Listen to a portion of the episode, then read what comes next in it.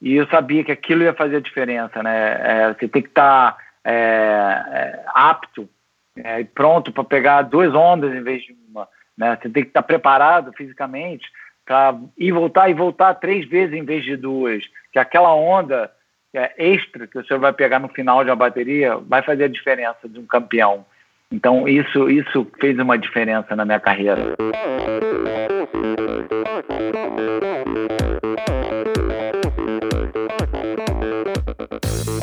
Olá pessoal, aqui quem fala é Renata Falzoni. Olá, e eu sou Tim Don. Eu sou Jaque Mourão. Olá, eu sou João Paulo Diniz. Eu sou Adriana Silva. Oi, eu sou Mauro Ribeiro. E, e esse é o Endorfina Podcast. Podcast. Valeu, até mais.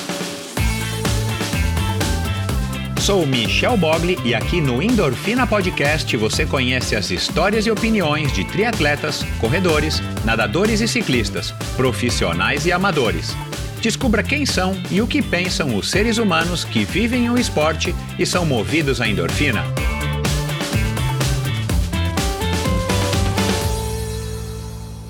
Olá, seja bem-vindo a outro episódio do Endorfina Podcast. Esse e todos os episódios são editados pela produtora Pulsante. E nessa semana, um convidado especialíssimo, um cara que eu eu já tinha ouvido falar, óbvio, né? Acho que quem, quem viveu aí nos anos 90 e não ouviu falar estava desligado aí do mundo, Guilherme Tâmega, mas um cara que eu tinha é, pouquíssimo conhecimento fora é, o talento e, e, os seis títulos é, mundiais aí de bodyboard que esse cara conquistou, entre outros na carreira, mas claro, eu como não sendo um surfista, eu estava no auge aí do, do triatlon nos anos 90. Eu estava ligado mesmo, era no triatlo e sabia que ele era um cara aí super campeão. E o que eu descobri faz pouco tempo, não é à toa que eu trouxe ele aqui.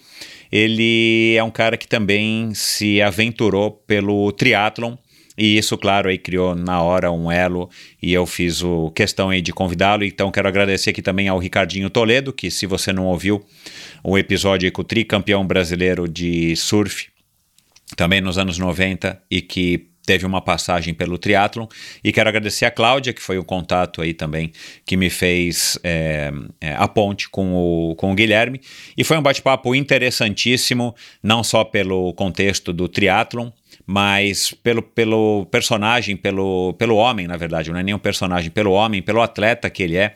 Ele é um cara muito pragmático, ele é um cara muito, é um cara muito competitivo, e aí a gente fala disso, né? Eu explorei bastante aí o começo, a paixão dele pelo, pelo bodyboard, a paixão dele pelo mar. Ele conta aí uma passagem muito curiosa aí de uma meia prancha que ele, que ele chegou a, a, a surfar. A gente fala sobre bullying, a gente fala sobre grana, a gente fala sobre essa nova profissão dele, o lifeguard, ele agora é um salva-vidas de pipeline. É, e claro, falamos dele do interesse da, e da passagem dele pelo triatlon. Foi um bate-papo interessantíssimo. Guilherme, um cara super bacana. Aliás, ele lançou agora um documentário, eu falo bastante do documentário. É, é, durante a entrevista e no final eu vou colocar é, o link para você poder acessar no, no post do episódio de hoje no endorfinabr.com. É um documentário que está no canal off, você acessa aí o canal off, vê a programação ou no off é, play, né, acho que chama, que você pode assistir on demand, você assiste um documentário interessantíssimo, um documentário muito bem feito, um documentário que conta a, a história dessa lenda, dessa lenda do, do esporte nacional e que agora está se aventurando, se aventurou no meio do triatlon, foi um, enfim, um bate-papo interessantíssimo, ele que mora em, no Havaí, enfim, vamos lá, não vou falar mais aqui, vou deixar vocês ouvirem e, e quero agradecer a todo mundo que tem ouvido, todo mundo que tem é, apoiado Endorfina, muitos apoiadores aí novos, obrigado, obrigado a todos vocês que resolveram ir além, além de ouvir, além de fazer, é, de espalhar a palavra do endorfina, você que resolveu é, contribuir, que você, você que pode né, contribuir mensalmente com uma quantia para me ajudar aqui no projeto. Eu agradeço, fico imensamente grato e obrigado a todos vocês que têm ouvido. Se você está aqui agora, chegou até aqui agora e está ouvindo Endorfina, você já faz parte dessa comunidade de pessoas que apoia o meu trabalho e principalmente que curte e se inspira com a história dessas, desses convidados que eu tenho procurado trazer para vocês, cada um com uma história diferente, com um ponto de vista diferente, mas todas inspiradoras e inspiradoras demais, como é a história aqui hoje do meu convidado de hoje. E quero agradecer aos patrocinadores que também ajudam o Endorfina se manter em pé. O Endorfina está tá é, alcançando aí voos cada vez mais altos e está trazendo convidados cada vez mais legais. É, a, a Bovem Energia Aliás, a Bovem agora tem uma conta no Instagram, arroba Bovem Energia. A Bovem é uma comercializadora e uma gestora e geradora de energia. Assim como para os meus convidados, para a Bovem, energia é um assunto muito sério. É uma empresa sólida e confiável, com profissionais experientes e treinados para lhe oferecer agilidade no atendimento, robustez e competência na condução dos negócios. Saiba mais em bovem.com.br de energia a Bovem entende. E esse episódio também é um oferecimento da Supacas, a marca californiana de acessórios de ciclismo, criado em 2010, que oferece os acessórios mais coloridos e casuais do mercado. Encontre os produtos da Supacasa aqui no Brasil também, olha que legal, na, é, que são importados através da ultracicle.com.br e lá você conhece todas as lojas, as melhores lojas do ramo é, aqui no Brasil que vendem os produtos da Supacas e lá também você pode dar uma navegada e conhecer os produtos que existem aqui no Brasil. E para você que é ouvinte, do Endorfina, frete gratuito para compras a partir de R$ reais exclusivamente para você. Utilize a palavra Endorfina no campo de cupom de desconto antes de finalizar a sua compra no site ultracicle.com.br e o frete sai gratuito desde que você more no Brasil. Se você mora no Havaí, se você mora nas Ilhas Virgens ou se você mora no Japão, como eu tenho muitos ouvintes, aliás, tenho ouvintes, a última contagem que eu fiz foram 108 países. Então, muito obrigado a você que está ouvindo Endorfina, além do Brasil, fora das fronteiras aqui do nosso território nacional, é, mas infelizmente ainda essa promoção é válida somente para quem reside no Brasil. Então aproveite, vai lá, ultracicle.com.br e arroba supacasbr no Instagram. E como sempre, o Endorfina apoia a iniciativa do Mosqueteiros do Esporte, um site de patrocínio coletivo de atletas. Incentive um jovem atleta profissional e receba descontos em diversas lojas e prestadores de serviço. Seja você também a diferença na carreira de um jovem talento. Siga Mosqueteiros do Esporte no Facebook, Mosqueteiros do Esporte no Instagram e vá lá no mosqueteirosdoesporte.com.br para conhecer mais sobre esse projeto e os atletas que fazem parte desse projeto inovador e pioneiro aqui no, no país, e um projeto que colabora, e, e se você já está ligado aqui no Endorfina também há mais tempo, você sabe que eu tenho a sua opinião. Eu acho que está dependendo cada vez mais da iniciativa privada, seja PJ, seja PF, né, pessoa física ou pessoa jurídica, mas da iniciativa privada em estar tá apoiando e colaborando com, com os atletas e com o esporte nacional, uma vez que o nosso Estado, nosso, a nossa a nossa é, é nosso estado, né? O, nossos, o nosso Brasil, ele, enfim, está com outras prioridades muito mais importantes, infelizmente, né, do que o, o esporte. É, não achando que o Estado deva colaborar, mas eu acho que é uma utopia a gente imaginar que a gente vai ter aí no médio, no curto prazo, um Estado que apoie e incentive o esporte. Então, talvez o caminho mais curto seja realmente é, eu, você, é, sejamos nós, pessoas físicas ou jurídicas, como eu disse, apoiar o esporte. Então, dá uma olhadinha lá, mosqueteirosdoesporte.com.br e vamos lá então agora para mais um bate-papo interessantíssimo e inspirador com esse cara que é um talento nato e é um, um, um, um competidor assim de, de alma, é, Guilherme Tâmega. Vai lá. Ele tem a mentalidade e atitude de um verdadeiro campeão. Viciado em desafios, foi enfrentando todo tipo de mar que ele construiu uma carreira vitoriosíssima no bodyboard que durou longos e intensos 25 anos. Foi seis vezes campeão mundial, o único a vencer três vezes o consagrado Shark Island Challenge na Austrália, duas vezes campeão dos Jogos Mundiais da Associação Internacional de Surf. Naturalmente, desenvolveu uma relação muito especial com o Havaí, onde mora com a família desde 2004. Aposentou-se das competições em 2015 e hoje atingiu o ápice noutra carreira à beira-mar. Ele compõe a seleta equipe de salva-vidas da cidade do condado de Honolulu, onde cumpre sua jornada nas areias de Pipeline, local com o qual tem uma relação especial. Agora, um fato ainda pouco conhecido na vida dele é que faz alguns anos que ele pegou gosto pelo triatlon, tanto que em 2018 estreou no Campeonato Mundial em Kona com um excelentíssimo tempo de 9 horas e 45. Minha conversa hoje é com um cara que vive a vida no 120%, forjado na base do quanto pior melhor, o autêntico Baywatch brasileiro, o Big Gun carioca Guilherme Calheiros Tâmega. Seja muito bem-vindo, Tâmega. Ah, é um prazer estar aqui, Michel. Cara, prazer é meu. Uh, a gente estava conversando aqui um pouco antes de começar a gravação, né, cara, a respeito aí da, da vida no Hawaii. Você está aí, né, desde muito tempo, já faz aí desde 2004, morando, né? Então você já faz, já faz aí 16 anos, cara, que você está aí. É um, é um bom tempo, né? Teus filhos nasceram aí. Aliás, no vídeo eles estão falando em inglês, né? No documentário, nós vamos falar do documentário. Vocês conversam em inglês com eles aí ou foi o que que eles falaram em inglês no documentário? Ah, as crianças, ah, aqui não tem como, né? Eles vão para a escola e a primeira língua passa a ser em inglês mesmo, Uhum. né?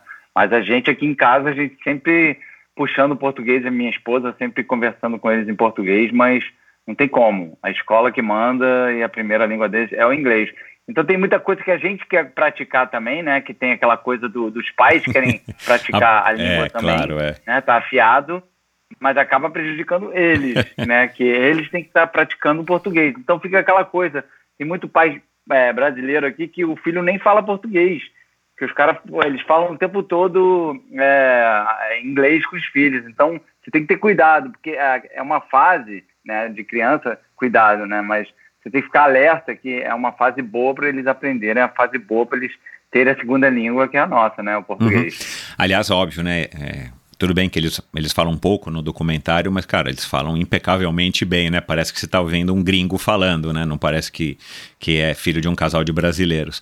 É, cara, é, e por falar em língua, por falar em, em, em essa vida no exterior, você disse aqui que, para mim, que preferia estar morando no Rio de Janeiro se você pudesse ter, ou no Brasil, né? Se você pudesse ter condições de vida é, como você tem aí, né? A gente sabe que, via de regra, a- o, o americano médio vive uma vida do ponto de vista da segurança, do ponto de vista da violência, do ponto de vista é, do conforto muito melhor do que a nossa aqui no Brasil. É, tirando tirando é, os extremos, né? Tipo uma saudade da família, claro, você tá aí longe da tua família, eu vi que você tem uma família grande, é, é, dos amigos, né? Embora eu imagino que você tenha muitos amigos aí, já tenha feito uma, uma amizade muito grande com muitas pessoas e tem muitos brasileiros que eu sei que moram por aí. É, tem alguma coisa ruim de morar aí? Assim, sei lá. Ah, cara, ah, é, aqui nunca, ah, nunca vai ser a sua casa, né? Aham. Você mora, né? Você é um, é um imigrante, né? Então, é, aqui você nunca vai sentir como sua casa. Por mais que seja paraíso, por mais que seja lindo, maravilhoso, a tua onda preferida, que é a pipeline, né? E você está contente com tudo na vida aqui, né? Mas nunca vai ser a sua casa, né? No final das contas, né? E sempre você vai tombar com discriminação, né? É, os americanos que moram aqui, eles acham que são donos da ilha, né? Acham que são mais locais do que você. Mas você tem que sempre é, se pôr no seu lugar, né? respeitar os locais, respeitar as pessoas, mas e como todo lugar, né?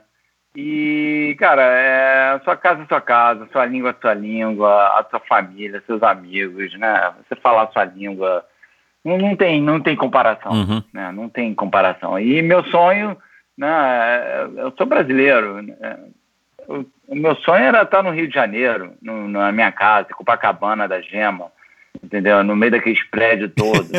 né? É, hoje eu moro numa casa aqui nesse paraíso, mas, pô, eu sou carioca da Gema. Para você olhar o céu, tu tem que olhar para cima. Eu falo, gente, pra você ver o céu se tá chovendo ou nublado, tem que olhar para cima. Like, reto para cima. É. Não tem como você olhar para o horizonte nem Isso, nada. isso. Então essa é aquela coisa do, do teu DNA, do teu sangue, que você não pode nunca deixar, né? Isso é, o Rio é minha paixão e, e o Brasil é minha paixão. Né? Foram 35 anos é, representando o Brasil sem ônus nenhum, sem nenhuma troca. É pura paixão Pura mesmo paixão, defender é. essa bandeira. É. E, e patriota mesmo, e é minha pátria e sai debaixo dos seus gringos otários, né? Que, porra, eu tô aqui para ganhar a guerra e era, era guerra o tempo todo. Eu tinha uma guerra a cada, praticamente a cada fim de semana, cara. Na, no auge da minha carreira de profissional no bodyboard, era praticamente um campeonato a cada semana. Até, e, cara, eu tô aqui já, eu venho pro Havaí, Michel, desde os, é, 1985. Pois é. Foi inverno havaiano Caraca, meu. né? Então, Moleque, né? o? Moleque, meu. É. Garoto. moleque, 30 anos, né? Bota aí, 30, 35 anos. E eu nunca, nunca deixei de, nunca perdi um inverno. Desde 85, todos os invernos Caramba, havaianos, eu estava aqui. Então é muita experiência, muita bagagem, é muito conhecimento, você conhece muitas pessoas, você aprende muita coisa. Então, é, hoje, hoje é, eu, eu sou muito feliz, né?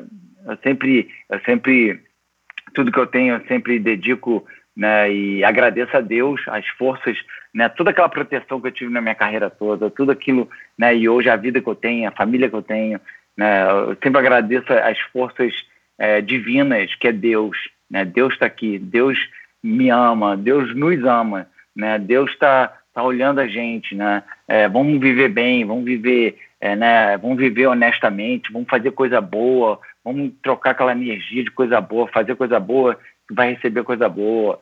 Você ganhar, você é, devolve um pouquinho. Não, não seja né, fa- faminto, não seja né, aquele cara que queira tudo para ele. Né? Você tem que devolver um pouco para o universo, você tem que devolver essa energia. Então eu sempre falo nas minhas palestras, né? Eu já fiz algumas palestras no Brasil, faço nos meus lives também. Eu tento, né, todo mundo que, que entra na live comigo no Instagram, eu tento passar né, o que aconteceu comigo, a, receita que deu certo, a receita que dá certo, e você ser verdadeiro com você, o que você é, né?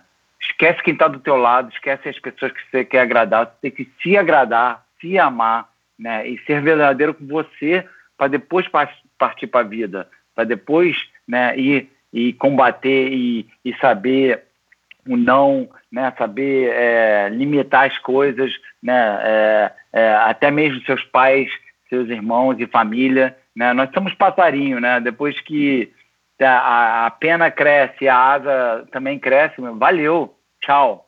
Né? É mais ou menos por aí. É, você acabou de fazer 48 anos, né? Agora no começo de setembro. E eu tenho 50. É, sou dois anos mais velho que você, quer dizer, três anos, que eu vou fazer 51 agora. Ahn, cara, é, eu imagino, até pelos vídeos que eu vi, pelo que eu li a teu respeito, pesquisando para fazer essa conversa, você teve você enfrentou aí momentos difíceis é, com relação à tua carreira como atleta no que diz respeito ao apoio, patrocínio, né? É, numa live aí que você fez, não sei agora quando é que foi com, com o Renan Rocha, ainda você mencionou um pouco disso, que a Surfwear de algum, em algum momento se afastou do bodyboard e tudo mais, e eu quero abordar esse assunto aí mais para frente. É, mas, enfim, é, quando é que você realizou? Porque, cara, é, eu também tô com, com 50 e poucos anos e, e é legal, a gente olha para trás, a gente vê que muita coisa que a gente tinha como definitivo, como certo, a gente vai mudando, porque a vida muda, a gente vai evoluindo e, e né, se a gente consegue, a gente vai evoluindo para melhor, a gente vai melhorando com o passar do, dos anos. É, ou tendo uma visão melhor. Mas quando é que você realizou, ou quando é que você entendeu que o Havaí, por mais legal que ele é, né? Claro que a primeira vez que você foi pro Havaí deve ter sido um sonho, meu puta moleque. É, enfim, pegando onda no paraíso do, do, sur, do surf mundial.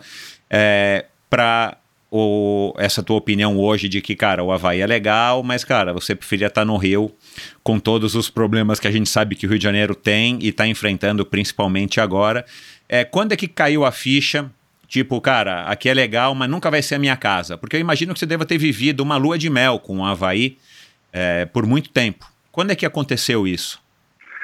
Bem, a lua de mel começou desde a primeira vez que eu vim para os Estados Unidos, né? Eu já, na hora que eu vim para os Estados Unidos pela primeira vez, eu, eu falei, uau, né? As coisas funcionam, né? É, as coisas, a polícia funciona, né? Você paga uma taxa, as coisas funcionam, né? É, é, como é diferente do Brasil, né? Como as coisas e é, é um estilo, é uma é uma coisa que conectou comigo a, o primeiro mundo, né? É, digamos de, de um país como os Estados Unidos. E eu falei, gente, aquela conexão foi instantânea. Aí, o, aí juntando os Estados Unidos com o Havaí, que é o tipo de onda, pipeline minha onda preferida, né? É, é, é essa, esse espírito do aloha que tem aqui e cara e, e o Havaí americanizado para mim eu falei pô é perfeito mas é eu sempre eu sempre eu sempre vivi na Califórnia né é, eu tinha uma eu tinha um apartamento na Califórnia e minha carreira praticamente eu passei viajando desde a Califórnia, porque meu patrocinador principal de pranchas era na Califórnia. Então eu, eu recebia salário e tudo e, e viajava é, como um, é, a Califórnia era, é melhor que o Havaí como um hub para você viajar para o mundo todo, claro. né? Eu tinha nove competições durante o ano ou dez. No início do campeonato mundial era doze competições. Então você não para. Né? Eu nunca estava num lugar mais de três meses, viajando o tempo todo. Né? Então eu falei, a Califórnia é o lugar. Eu morei na Califórnia anos, mas depois que eu me mudei para Havaí, eu falei, por que, que eu demorei tanto para vir para cá? Meu Deus do céu, né? é, que se dane os aeroportos, pega mais voo, mas pô, só de morar aqui é, é, é, coisa de louco, é muito bom. A diferença é, é, é, é muito grande. Qual que é a principal diferença de morar na Califórnia, na tua opinião, e morar no Havaí? No Havaí é mais relax, no Havaí... Porque eu entendo, pelo que eu ouço, porque eu já ouvi, é que o Havaí acaba sendo uma coisa assim bem, bem à parte do que é os Estados Unidos continental, né? Do que são os Estados Unidos continental. É, não, com certeza. É, o Havaí tá, é, é uma ilha, é, tem muito aloha, tem muita coisa, tradição havaiana, é, continua bastante aqui. E isso fascina, né? Isso é uma coisa única e que me, me fascinou também. É, foi uma coisa que me atraiu e não só, e claro que a onda de pipeline, as ondas, né? O clima tropical também, que tem muito a ver com, com o Rio de Janeiro, né? Mais a ver do que a Califórnia. A Califórnia tem muito frio, botar a roupa de borracha long john toda vez que for cair. Aqui não, bota um short, um pé de pato vai para dentro da água. Então essa, essas coisas todas, né, influencia, uhum. né? Lá eu pegava menos onda, aqui eu pego mais, né? Lá eu estava sempre fazendo mais a, o lado físico, aí aqui eu faço tem mais o lado. Então é tudo balanceado. Uhum. Mas aqui é um estilo melhor, né? Para mim, para o surfista profissional, para um cara que quer aprender e, e estar conectado com aquilo que, que convém e, e aquilo a sua paixão que é a minha pipeline é, que foi o, o movimento perfeito uhum. o, se você tivesse que surfar uma única onda o resto da vida era pipeline seria pipeline ah com certeza com certeza e, e é um dos motivos que eu estou aqui né é, e claro quando a minha esposa engravidou a gente casou ela engravidou logo depois e eu a gente veio para o campeonato de pipeline mundial, eu olhei para ela e falei, você quer morar aqui? Porque praticamente eu posso morar no mundo todo, né? Meu, meu patrocinador, né? meu trabalho era, era competir o campeonato mundial, então eu podia estar em qualquer lugar praticamente. Ela falou, é, vamos.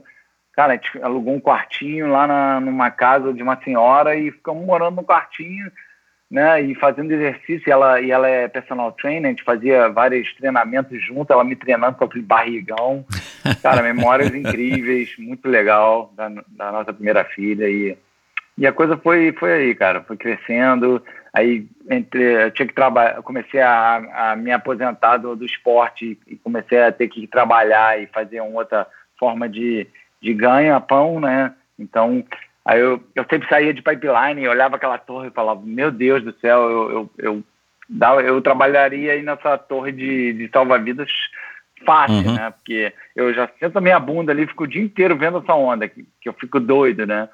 É, é, imagina ficar na torre ali, tomando conta daquela onda, vendo aquela onda o dia inteiro, vendo a onda por nossa, é muito bom, é muito quando você tem paixão com a coisa, é isso que eu, que eu falo, né? É importante as pessoas é, é, ver a, a, conexão que tem na vida, né? Aquele talento que você tem, aquela coisa que você gosta e, e investir na, naquela direção, na, naquela coisa e tentar trabalhar com aquilo que você ama, aquilo que, você, que Deus te deu. Todos nós temos um talento, todos nós temos coisas boas que, que nascemos com ela. Então é, você tem que descobrir ela e quando você descobre e conecta com teu ganha-pão e, e tuas obrigações do dia a dia. Cara, vai, vai que é uma beleza, é maravilhoso. Cara, é, o, o documentário, é, eu vou recomendar aqui sempre, várias vezes, as pessoas estarem assistindo no off. É muito legal. É, cara, aliás, as imagens estão belíssimas, enfim, o conteúdo está muito legal e deu para deu, deu pegar aí bastante da tua, da tua história, da tua trajetória, né? Você começou é, é, a surfar aí garotinho, né? Eu lembro que você falou que, enfim, começou, começou com o surf mesmo, com pranchinha de isopor, você andava de BMX, né? A gente viveu aí na época do auge, acho que do BMX aqui no Brasil, né? Logo depois do, do filme do ET, a BMX Pantera, Caloi Cross e tudo mais. E de repente você, lá no posto 5, Copacabana, você já era amigo do Renan, né? E, e você se encanta com o bodyboard.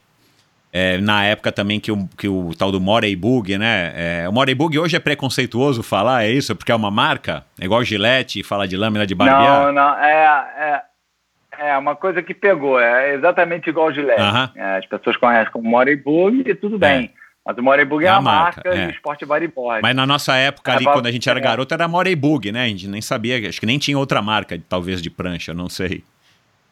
Não, e quando chegou no Brasil, a- surgiu a Associação de Morey Bug do Rio de Janeiro. Nem os caras que faziam esporte sabiam que o nome era bodyboard.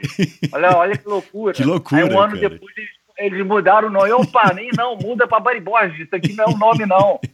Aí, porra, pra tu ter a ideia, né? Então. A Associação de Bug do Rio de Janeiro, aí trocou a Associação de Bodyboard do Rio de Janeiro. Aham. Pra tu ter a, a força, né? A, a Coca-Cola, mesma coisa. Exato. Coca-Cola. Exato. Ah, é. só tem que dá, dá, dá a Pepsi mesmo.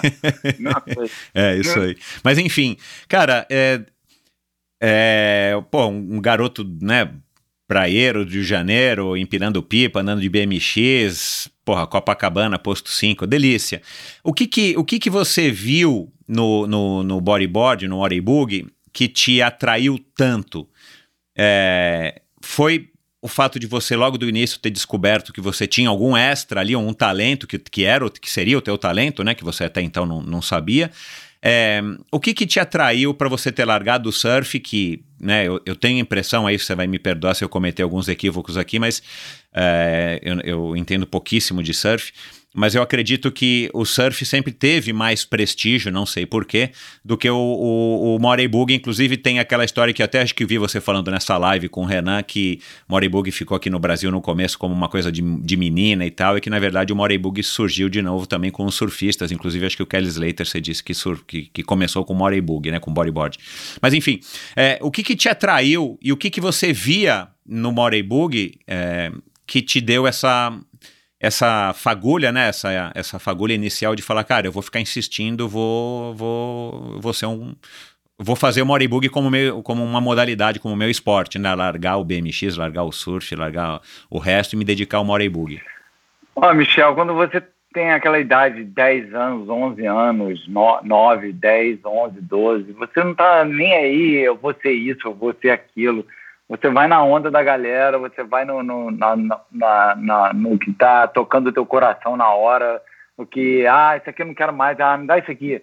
É mais ou menos assim, você não, não planeja, é o que eu falo, eu falei aqui para meus filhos outro dia, é, nada é planejado, nada, ah, eu vou pegar essa prancha e vou, ser um campe- vou treinar para ser um campeão um dia. Não, isso aí, a coisa acontece naturalmente. Os grandes campeões e os grandes chefes de cozinha e tudo acontece naturalmente. Você vai, é a experiência, é, é se divertindo, é having fun, que fala aqui fora. Então é assim que as coisas naturalmente acontecem. E é assim que os grandes campeões surgem. Né? Então foi a mesma coisa comigo. Eu comecei a pegar onda de surf, era bom surfista, só que eu andava com a galera do BMX pra caramba e era, tinha uma corrida toda semana que eu ia com a galera. Aí eu falei, ah, vendi tudo meu do surf, não quero mais surfar, vou, vou me dedicar ao BMX.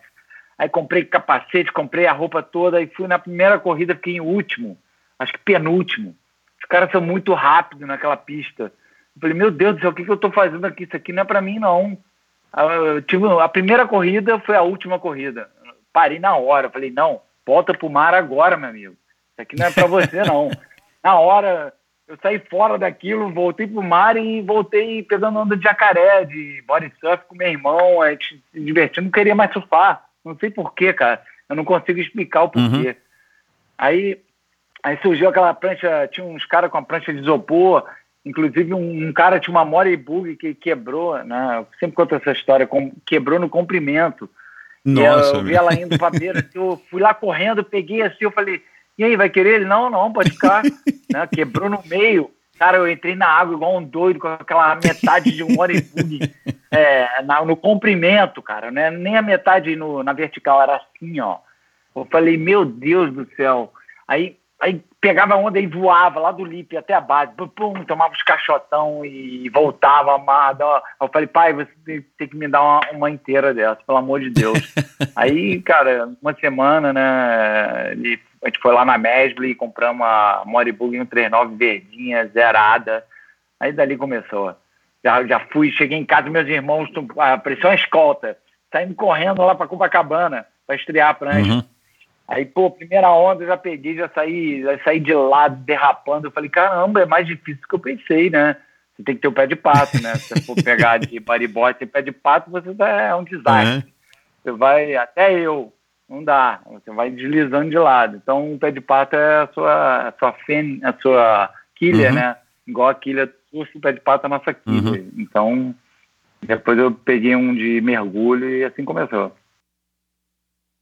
Cara, você você não curtiu o, BMX porque você não andou bem.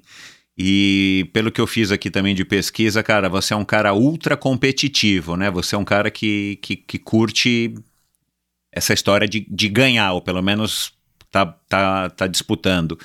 É, você já era assim quando garotinho, nas brincadeiras? Você era aquele cara que, tipo, quando perdia ficava sem graça a brincadeira para você? Ou foi uma coisa que você também foi adquirindo à medida que você foi percebendo esse teu talento no, no, no bodyboard? Não, não. É uma coisa que é, já vem lá de trás, desde pequenininho. É, eu, é uma das coisas que eu falo na minha palestra também. É, a gente, a gente, a gente nasce, né, numa competição né? Mas a gente já a gente já entra no óvulo da mãe, já, já competindo é. com os outros é, espermatozoides, né? E já dali já sai para o mundo, já no, o mundo é uma competição, queira você queira, queira não, entendeu? E você sendo o, o quarto filho, né? Tudo homem, né? Eu fui o quarto, né? Minha mãe rezando para ser a menina, outro homem. né? Ai, não. Ela chegou e falou, ai, não. Né? Ah, mas a tia dela falou: Nossa, mas esse aqui tá brilhando. Esse aqui tá. Minha mãe falando, né? Que sentiu a vibração que. De qualquer maneira, é, você cresce, né? Quando você é o caçula de, de quatro, né? De três, né? No caso, né, eu sendo o quarto. É, cara, você tem que estar tá competindo o tempo todo. Senão tu vai apanhar muito, você vai, é verdade. você vai ser é, esculachado, vão roubar tua comida, quatro iogurtes, se você não comer logo o teu, vai sumir. Né? Quatro barras de chocolate, se você não comer logo, vai sumir, porque o mais velho sempre pega duas, entendeu? Então daí aí tem a nossa pelada, dois contra dois, e o pai vendo, meu pai sempre foi é, suporte de esporte, sempre foi um cara esportista, isso é importante também né, na carreira de um atleta profissional, né? É, essa ligação com, com os pais, né, e o apoio deles é super importante, né? Os seus sonhos, apoiar os sonhos da criança, né? Isso é super importante. E, cara, foi assim lá em casa, era competição atrás de competição. Então, a partir do momento que eu, eu entrei numa corrida de BMX, eu sempre fui um cara muito realista, cara. É, você tem que, tem que ver se a coisa já vai dar certo ou não. Tenta ver logo desde o início. Isso é na, nas suas relações né, é, amorosas, relações de amigo, relações acho que a vida é uma troca de energia, a gente tem que trocar energia boa. A partir do momento que tem um lado tem energia ruim, sai fora, né? Sai fora, corre. Então eu era assim com, com meus relacionamentos, foi assim com, com o BMX, né? Eu entrei na, na corrida, na hora eu perdi, eu falei, tô fora, isso aqui não é para mim. Na hora que eu vi aqueles caras disparando da rampa, na hora que a rampa, a, a tábua caiu, a galera disparou na, na, na, na pista, e eu estava lá, lá atrás, e a, a, a, maneira que eles foram, e a maneira que eles terminaram na minha frente, eu falei, tô fora, isso aqui não é para mim mesmo. Eu dei o meu máximo aqui e cheguei em penúltimo, cara. Falei, isso aqui não é para mim mesmo. Isso era as eliminatórias ainda, uhum. né? não era nem as finais. Né?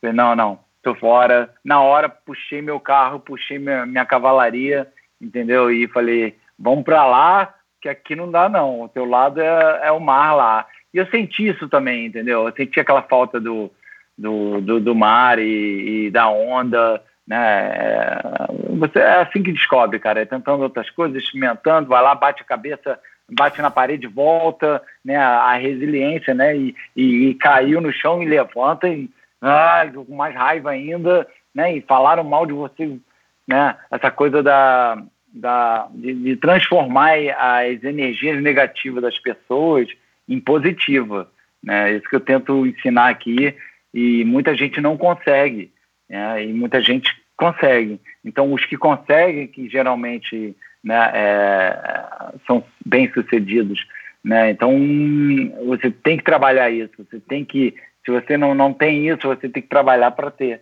que todos nós temos, uhum. todos nós somos iguais, uhum. nós somos seres humanos, nós temos aquele botão de, da, botão do extreme, né? E na hora que apertar aquele botão do extreme, meu irmão, sai de baixo, né? Get out of my way, que fala aqui, né? É mais ou menos isso. Tem, tem, você acha que isso também tem a ver com o fato, é, e aí di, disseram os caras que estão participando lá do, do documentário, não lembro quem foi que falou isso, é, que você era um cara que era pequeno para sua idade na época, e isso também causava uma, uma, uma, boa impressão, impressionava as pessoas porque parecia um garotinho menor do que a, a, a, idade que você tinha, né? É, em algum momento alguém cita lá que você tinha 15, mas parecia que tinha 12. É, e você me arrepiando nas ondas e tal.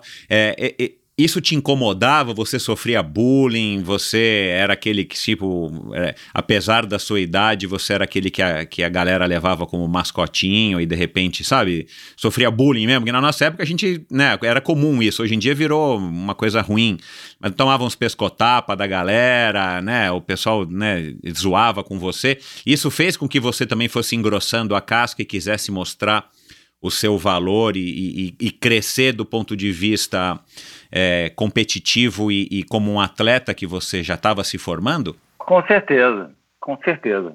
Você, você chega num, depois de uma carreira que eu tive alucinante, você olha para trás e fala, caramba, toda aquela pancada que eu levei dos meus irmãos, né? Toda aquela porrada que eu tomei, né? Toda aquela os profissionais ia pegar onda com os profissionais lá no Rio, os caras tinha, os caras olhavam para mim, meu irmão, me juntava na areia e um tentava tirar meu olho, né, arrancar meu olho, o outro metendo, metendo um parafuso, né, assim na a, a mão, o a mão tipo parafuso no, no meu peitoral aqui, e o outro tentando arrancar minha perna fora, meu irmão, e era a sensação horrível. E eu levantava puto, né, não podia brigar de volta, senão eu ia apanhar Exato, mais ainda, é. né? E esse bullying todo faz parte, cara. Isso tudo faz parte. Aí você caía com aqueles caras depois na, na bateria, uhum. Entendeu? Uhum. Aí, aí agora, meu filho, agora quem, quem, agora quem vai, quem vai mandar aqui sou uhum. eu. Né? Agora vocês estão fodidos. Uhum. Era mais ou menos por aí. E tudo, né? Tudo na vida tem uma razão, cara. Tudo, o bom, o ruim, né? Aquela coisa a ruim que aconteceu, aí você vai dar a volta por cima e, e, volta, aqueles relacionamentos que não deram certo, você encontra a pessoa melhor ainda, né? Aquela, cara, tudo tem uma razão na vida e você olha para trás e fala, caramba, aquilo que aconteceu e aquilo, aquilo. Quando eu perdi meu título mundial, né? E depois, uns quatro, cinco anos depois, eu consegui mais dois títulos, eu tive que correr atrás de, de uma de um trabalho maior, um trabalho psicológico com um psicólogo, e tive que é, step up, né? Tive que é, fazer algo a mais, porque aquilo que eu estava fazendo, aquele meu trabalho não estava mais clicando. E eu estava desanimando, tipo, eu sou um cara muito 880, ou, ou é 100%, ou é 100%, ou não é. Então, a partir do momento que a coisa começa a cair, aí, aí já a, a, o resultado não uhum. vem. Tá? E, e aí eu, tinha, eu tive que, eu consegui arrumar um psicóloga lá em Florianópolis, que é a Daniela é, Senesi, é, que é, me ajudou. Fizemos um trabalho dois anos, fui campeão dois anos de novo, graças a ela. E aí consegui meu, ex-campeonato mundial. Aí depois dali já tá bom para mim. É, é, eu, aquilo, eu não funciono, cara, não adianta. Eu, eu, eu continuei no circuito durante anos depois e não, vinguei. Por quê? Porque não sou eu. Tem certas pessoas que conseguem. Tem o Mike Stewart, que é a grande lenda claro. do esporte, né? O Mike é nove vezes campeão mundial de pipeline. E ele está competindo até hoje. Ele tem 54 pois anos. Pois é, cara. 55. De alta performance. Ele compete o mundial de alta performance. Não, é, não sou eu. eu não consigo. Eu olho para ele e falei, cara, você é, um, você é uma lenda mesmo, porque não é para mim. Eu não, eu não consigo competir só por competir. Eu não consigo participar só por participar. Quando eu faço uma coisa é para vencer, quando eu faço uma coisa é para ganhar. É o que eu falo para meus, meus filhos. Fazer a coisa tem que fazer 100%. Quando faz trabalho mal feito ou algo incompleto, não, pode voltando e completar isso. Eu quero ver as coisas 100%.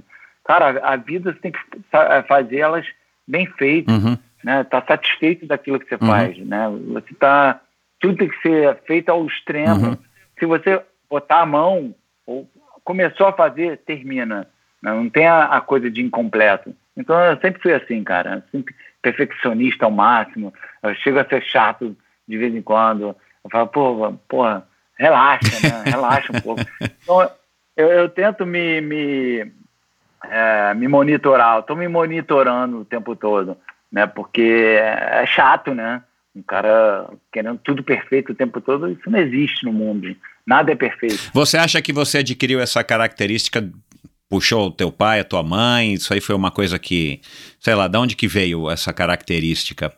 A maioria da minha, minha coisa, da minha característica é do meu pai. Uhum. Né? Minha mãe também, claro, algumas coisas, mas meu pai. Você é foi, é mais parecido né? com ele? O pai era uma é, porra, puta índole, que Deus o tenha, né? Infelizmente não está mais aqui com a gente, ele faleceu dois anos atrás, mas ele sempre foi meu suporte, sempre foi minha luz, sempre foi meu, meu thunder, minha lightning. É, meu pai foi, foi tudo para mim na minha carreira, como pessoa, como caráter, né? Como índole. É, é meu pai foi foda, ele era foda. Legal. Não, não, não tinha como pegar um pedaço de areia na praia, não. Pode botando de volta. Né? Tipo, aquela coisa de ali. Uhum. E, e, na hora de, de competir, vai lá e destrói esses gringos, filha da puta. entendeu? Vai lá e destrói todo uhum. mundo. Arregaça essa porra. E, porra, e aí de você é, dar mole. Porra, não podia dar mole. Uhum. Dava mole, o bicho ficava doido. Uhum. Aí já, no início da minha carreira, ele, ele, dava show na praia. Teve um show que ele deu, berrou comigo. É que toda, foi lá em Saquarema, no Rio. Eu, eu tirei 10 em toda a bateria, né? A nota máxima em toda a bateria, né? Oitava de final, 10. Quarta de final, 10. Semifinal, 10. Cara, nós chegou na final, me deu um branco. A onda não veio, comecei a ficar nervoso. Aí meu maior rival ganhou e eu fiquei em segundo. Nossa, meu pai tava lá, cara puta que pariu, como é que você me tira 10 a porra do campeonato todo me perde, puta. Aí começou a berrar, aí eu saí puto. Aí dali mais ele, eu cortei, não, pai, agora você fica em casa, agora, né, vamos. Ah, tem uma hora que o pai tem que separar, tipo, deu, agora vai, vai você. Que idade que você tinha? Fica assistindo. Você lembra? Saquarema? Eu tinha ah, mais ou menos, eu tinha uns 14 uhum. anos. É, garoto ainda, né? É. É, 14, você, você vê, você vê o Kiron, você vê o Kiron que tem 14 hoje, né? Ou ele fez 15 já? Fez 14 agora, ontem. ontem é. é. Você consegue estabelecer essas relações, dessas, dessas histórias que você, essas lembranças que você tem do relacionamento com o teu pai, com a tua mãe, enfim, é, e, e, e, passar isso e, e depurar isso para o relacionamento que você tem, para a maneira como você educa é, os teus filhos? Ah, com certeza, né? É, é, é você saber é, peneirar as coisas ruins, né? E pegar as coisas boas da tua criação, né? E, e botá-la em prática com seus filhos. É assim que né, a gente passa de geração em geração. É, acho que quem repete as coisas ruins é, né, não, não faz sentido, são burros. Claro, é. é. Eu acho que as coisas tem que hoje a coisa é muito mais moderna, né? Hoje uhum. é uma uhum. criação que não se bate mais. Antigamente tinha o cinto, arrancava o cinto. Quanto mais com quatro homens, né? Então, imagino, cara. Ah, ah, seu filho da puta, vem cá. Pau! Hoje não se faz mais isso, né? Tipo, uhum. você tem que. É, é, tudo. Você tem que ter habilidade, meu irmão, é, extraterrestre e.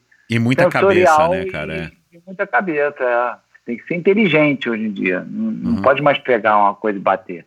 Uhum. Não existe mais. É curioso você estar tá falando isso, né? E, e, você acabou de fazer esse relato aí da tua, da tua infância, quatro moleques. É, é escadinha ou tem você é o temporão? Não, é escadinha. Escadinha? Escadinha. Dois, dois de dois anos, nasceu um pum, pum, pum, pum. Caramba, que coragem é. da tua mãe, hein, Mel? É... Ah, é, tinha um controle, né, antigamente também. Aham, aham, Acho aham. que se ela pudesse, ela parava no segundo. Dona José. Mas era pro Guilherme também nascer, entendeu? Então, olha é. lá. É o filho, é o filho mais famoso, né? É, é. Não, com certeza. Mas vamos lá, cara, você deve ter assistido o documentário, acho que de 2017, do Led Hamilton. Você assistiu? Não. É, assiste, tem no. É, acho que é no Amazon Prime, se eu não me engano. Eu assisti recentemente por, curiosi por curiosidade e nem sabia que você ia soltar o seu. Mas, cara, ele, ele relata ali, cara, que ele chegou a apanhar de cano. Não sei em que nível, mas ele disse que chegava na escola e mostrava para todo mundo os hematomas nas costas e ele diz no documentário que para ele aquilo era um troféu, né? E o moleque era daquele que, que dava raiva, né? Pelo que ele conta, né? Era um moleque super indisciplinado por N questões que eu imagino pelo que eu vi no documentário, enfim. É, e recentemente também a gente viu um documentário do Lance Armstrong, é, onde o padrasto dele também diz que, que né, disciplinava ele, não fala que batia, mas a impressão que dá é que o Paradastro era um cara meio nasty. É, e foi mesmo o caso do Laird Hamilton, que também foi um, pra, um padrasto, né? É, enfim, cara, e, e, aí eu fico refletindo, né, cara? Muitos atletas que são mega super, né? O Lance Armstrong foi um puta de um atleta, o Laird Hamilton, você sabe muito bem, não preciso falar. Cara, é, parece que tem alguma coisa em comum de que, cara, tem gente que se acanha e se, e, e, se torna um adulto cheio de problemas e reprimido e tudo mais, mas tem gente que encontra força nisso é, e acaba se tornando um atleta, né? Pelo que a gente conhece aí dos documentários, atletas campeões. É óbvio que não é a, a única maneira, né? Você só vai ser campeão se você sofreu bullying na infância. Mas enfim. É, mas a gente reflete, cara. Eu tenho também uma menina de 20 e uma bem pequenininha de 4. A gente tenta proteger nossos filhos de tudo, né, cara? Imagina se o. o, o ou não sei se já aconteceu, não é? Do Kiron chegar na, na, né, no jantar à noite em casa com vocês e falar que um menininho tá zoando ele ou que. Porque ele é brasileiro, ele sofreu bullying na escola, né? E o Led Hamilton fala disso, que ele sofria bullying invertido no Havaí, porque ele era o único loiro da classe, né? Só tinha havaiano naquela época havaiano que eu digo, descendente de havaiano, enfim, né, todo mundo moreninho. Uh, e aí você vai, eu, eu imagino que o sangue vai subir, né, no, no, na sua cabeça e você vai querer, meu, né, entre aspas, meu, matar o moleque que tá zoando com o teu filho. A gente quer protegê-los, isso é um instinto natural, né? mas ao mesmo tempo a gente talvez esteja criando os nossos filhos de uma maneira um pouco soft, esse próprio assunto do bullying e tudo mais. É, o que, que você acha a respeito disso? Já, já refletiu? Você conversa isso é, é, de vez em quando com a Daniela e tal? Ah, com certeza. É, é, eu, não, eu não sou, eu não apoio bullying. Bullying é uma coisa má, entendeu? Eu não, eu não apoio. Mas eu, eu ensino eu ensino para eles né? Eu ensino né? Eu passo para eles métodos né? E o que eles podem fazer né? Por exemplo o Kieron sempre foi baixinho né? E os moleques da, da classe dele começam a crescer né? E é coisa ah baixinho não sei o quê. Eu falei pô Kieron jura que é... falei sabe o que você faz filho é, olha para ele e fala é, vem cá você não tem mais algo novo para me dizer porque que eu sou baixo, eu sei. Né? Você não está dizendo nada novo para mim. Boa. Eu sou baixinho. É, o que mais você tem para falar de mim? Porque isso aí eu já sei, isso aí já não tem mais graça. Né? É. Aí ele, ah, boa, papai, boa. Aí ele vai. Mas ele é, ele é um cara fera, ele é, ele é muito inteligente, ele é muito cabeça. Ele, é, ele, é, ele, é, ele chega a ser um cara que não, não é muito de esporte, mas é um cara é, que é um garoto que tem uma personalidade, um gênero assim que é, é meio que intocável para mim. É, é, é, bem assim, ele ele gosta de ser líder, ele gosta de querer, é, ele tem uma cabeça, ele é muito muito inteligente, mas assim demais, né? E eu deixo rolar. Eu, eu muitas vezes eu tiro meu cavalo, né? Eu tento falar, mas ele, ele não tipo Ah, pá, um outro dia ele falou, ah, eu quero mostrar pra você que eu sou melhor que você. Eu falei, tá bom. é, mas nunca, nunca deixe de me respeitar, porque eu sou teu pai, né? E É. tua mãe. Aí você não pode nunca esquecer isso. Né? Agora, o que você quer ser ou quer é, na tua cabeça, tudo bem, né? É o respeito, mas você respeitar seus pais é primordial. Uhum. Não pode faltar com respeito. Isso aí que. Então, cara, você tem que. Cada um é uma pessoa, cada um tem um gênio, cada um tem uma personalidade. Não é porque nasceu da gente, é, vai, vai ter que ser de um jeito ou do outro, não. Você tem que deixar rolar, assistir, mostrar o caminho, né, ser um bom ser humano, uma, uma boa índole, uma boa pessoa. E, cara, é, vai, go, né? Minha filha gosta de culinária, ele gosta, é um cara mais intelectual, gosta de ler pra caramba, livros e é, é, ele é, é, e aquela coisa, né? Eles, eles não, adoro- eles, eles eu não têm essa relação com o mar que você tem. Mesmo morando no Hawaii. É ela mais, ela mais. A Kim, a Kim gosta mais. O Kiron não é muito ligado a mar, não. Uhum. Não sei se eu, eu puxei demais quando era pequeno. Pois Eu- é. Eu fui muito, muito forte quando era pequeno, mas é, ele não, não tem essa ligação e tudo bem, né? É, é. É, a gente tem que se conformar, cara. É, é um aprendizado também, não existe um manual, né, de como ser pai, cara. A gente vai vivendo e aprendendo com as nossas experiências e... Mas, cara, é, essa história, eu quero voltar nessa história de você não curtir perder. E, e o que que fez você insistir no bodyboard? Porque eu nem imagino que você, que você ganhou toda a competição que você participou no começo. Ou você ganhou toda a competição que você participou, né? na- enfim, nas suas categorias e tudo mais. Tem uma história também que você ganhou, acho que um campeonato com 15, e de repente criaram uma regra depois que só podia se profissionalizar com 18, né? Alguma coisa assim. Que eu imagino que também tenha sido já empecilhos para você, para provar a tua resiliência, para que, que foram aos poucos te forjando um, um, um, um homem cada vez mais forte para se tornar um atleta cada vez mais campeão. É, eu não, eu não ganhei toda a competição. Inclusive, a minha primeira competição que eu entrei, de, a competição de bairro, né, ali no Arcoador, ah, vai ter uma competiçãozinha. Eu não tinha nem. Minha prancha era, era que eu tinha comprado na Mesbla. Eu tinha quatro meses fazendo esporte. Falei, ah, vou entrar só pra curtir. Só pra... Aí eu entrei na frente do cara, eu fiz a interferência. Na minha primeira onda, nem sabia que não podia entrar na onda da, da outra pessoa. Aí eu fiquei em quarto lugar, aí fui embora todo frustrado. Falei, ai, caramba, porra, isso é difícil, né? Então, é, o fato de você perder, você aprende muito com a derrota. né? Mas o mais importante é você aprender mesmo, né? Todos os seus erros, né? Para chegar na, na próxima vez e, e nunca mais você errar de novo naquilo que você cometeu, né? Então, isso, isso, Isso é, é, que a gente espera, é isso que a gente espera. É, isso que a gente espera, mas é, na prática é, é outra coisa. Mas você tem que ficar ligado, anota num, num livro ou, ou, ou num caderno, sei lá. Mas, de qualquer maneira, no outro campeonato, aí foi oito meses, ah, quatro meses depois do, desse campeonato, eu tinha mais ou menos oito meses no esporte, eu fiquei em segundo no Nacional da Redley em Itacoatiara, um campeonato brasileiro, um Uau, festival da legal. Redley. Fiquei em segundo na Amador. Né? E, e ali meu, eu cheguei em casa com. Falei que tinha ficado em segundo. Meu pai quase teve um troço. Falei, "Ah, tá de sacanagem comigo. Falei, é, fiquei em segundo. Ele, "É, que isso. Aí ele foi na festa comigo. Aí dali começou, cara. Aí, aí que segura. Segura que a bola de neve. E, e você foi tetracampeão um- brasileiro, né? Eu fui ex-campeão brasileiro. Hexa. Aham. É, fui exa mundial, é, campeonato carioca, vários cariocas, é, campeonato americano, campeão Quando- americano também. Te- teve algum momento que você mesmo chegou pra você, exigente do jeito que você é consigo, né? É um cara super rigoroso, eu tenho impressão, com, com você. Talvez você tenha sido o cara que mais é, se cobrou, né? Foi, você era o cara que, que, que mais se cobrava.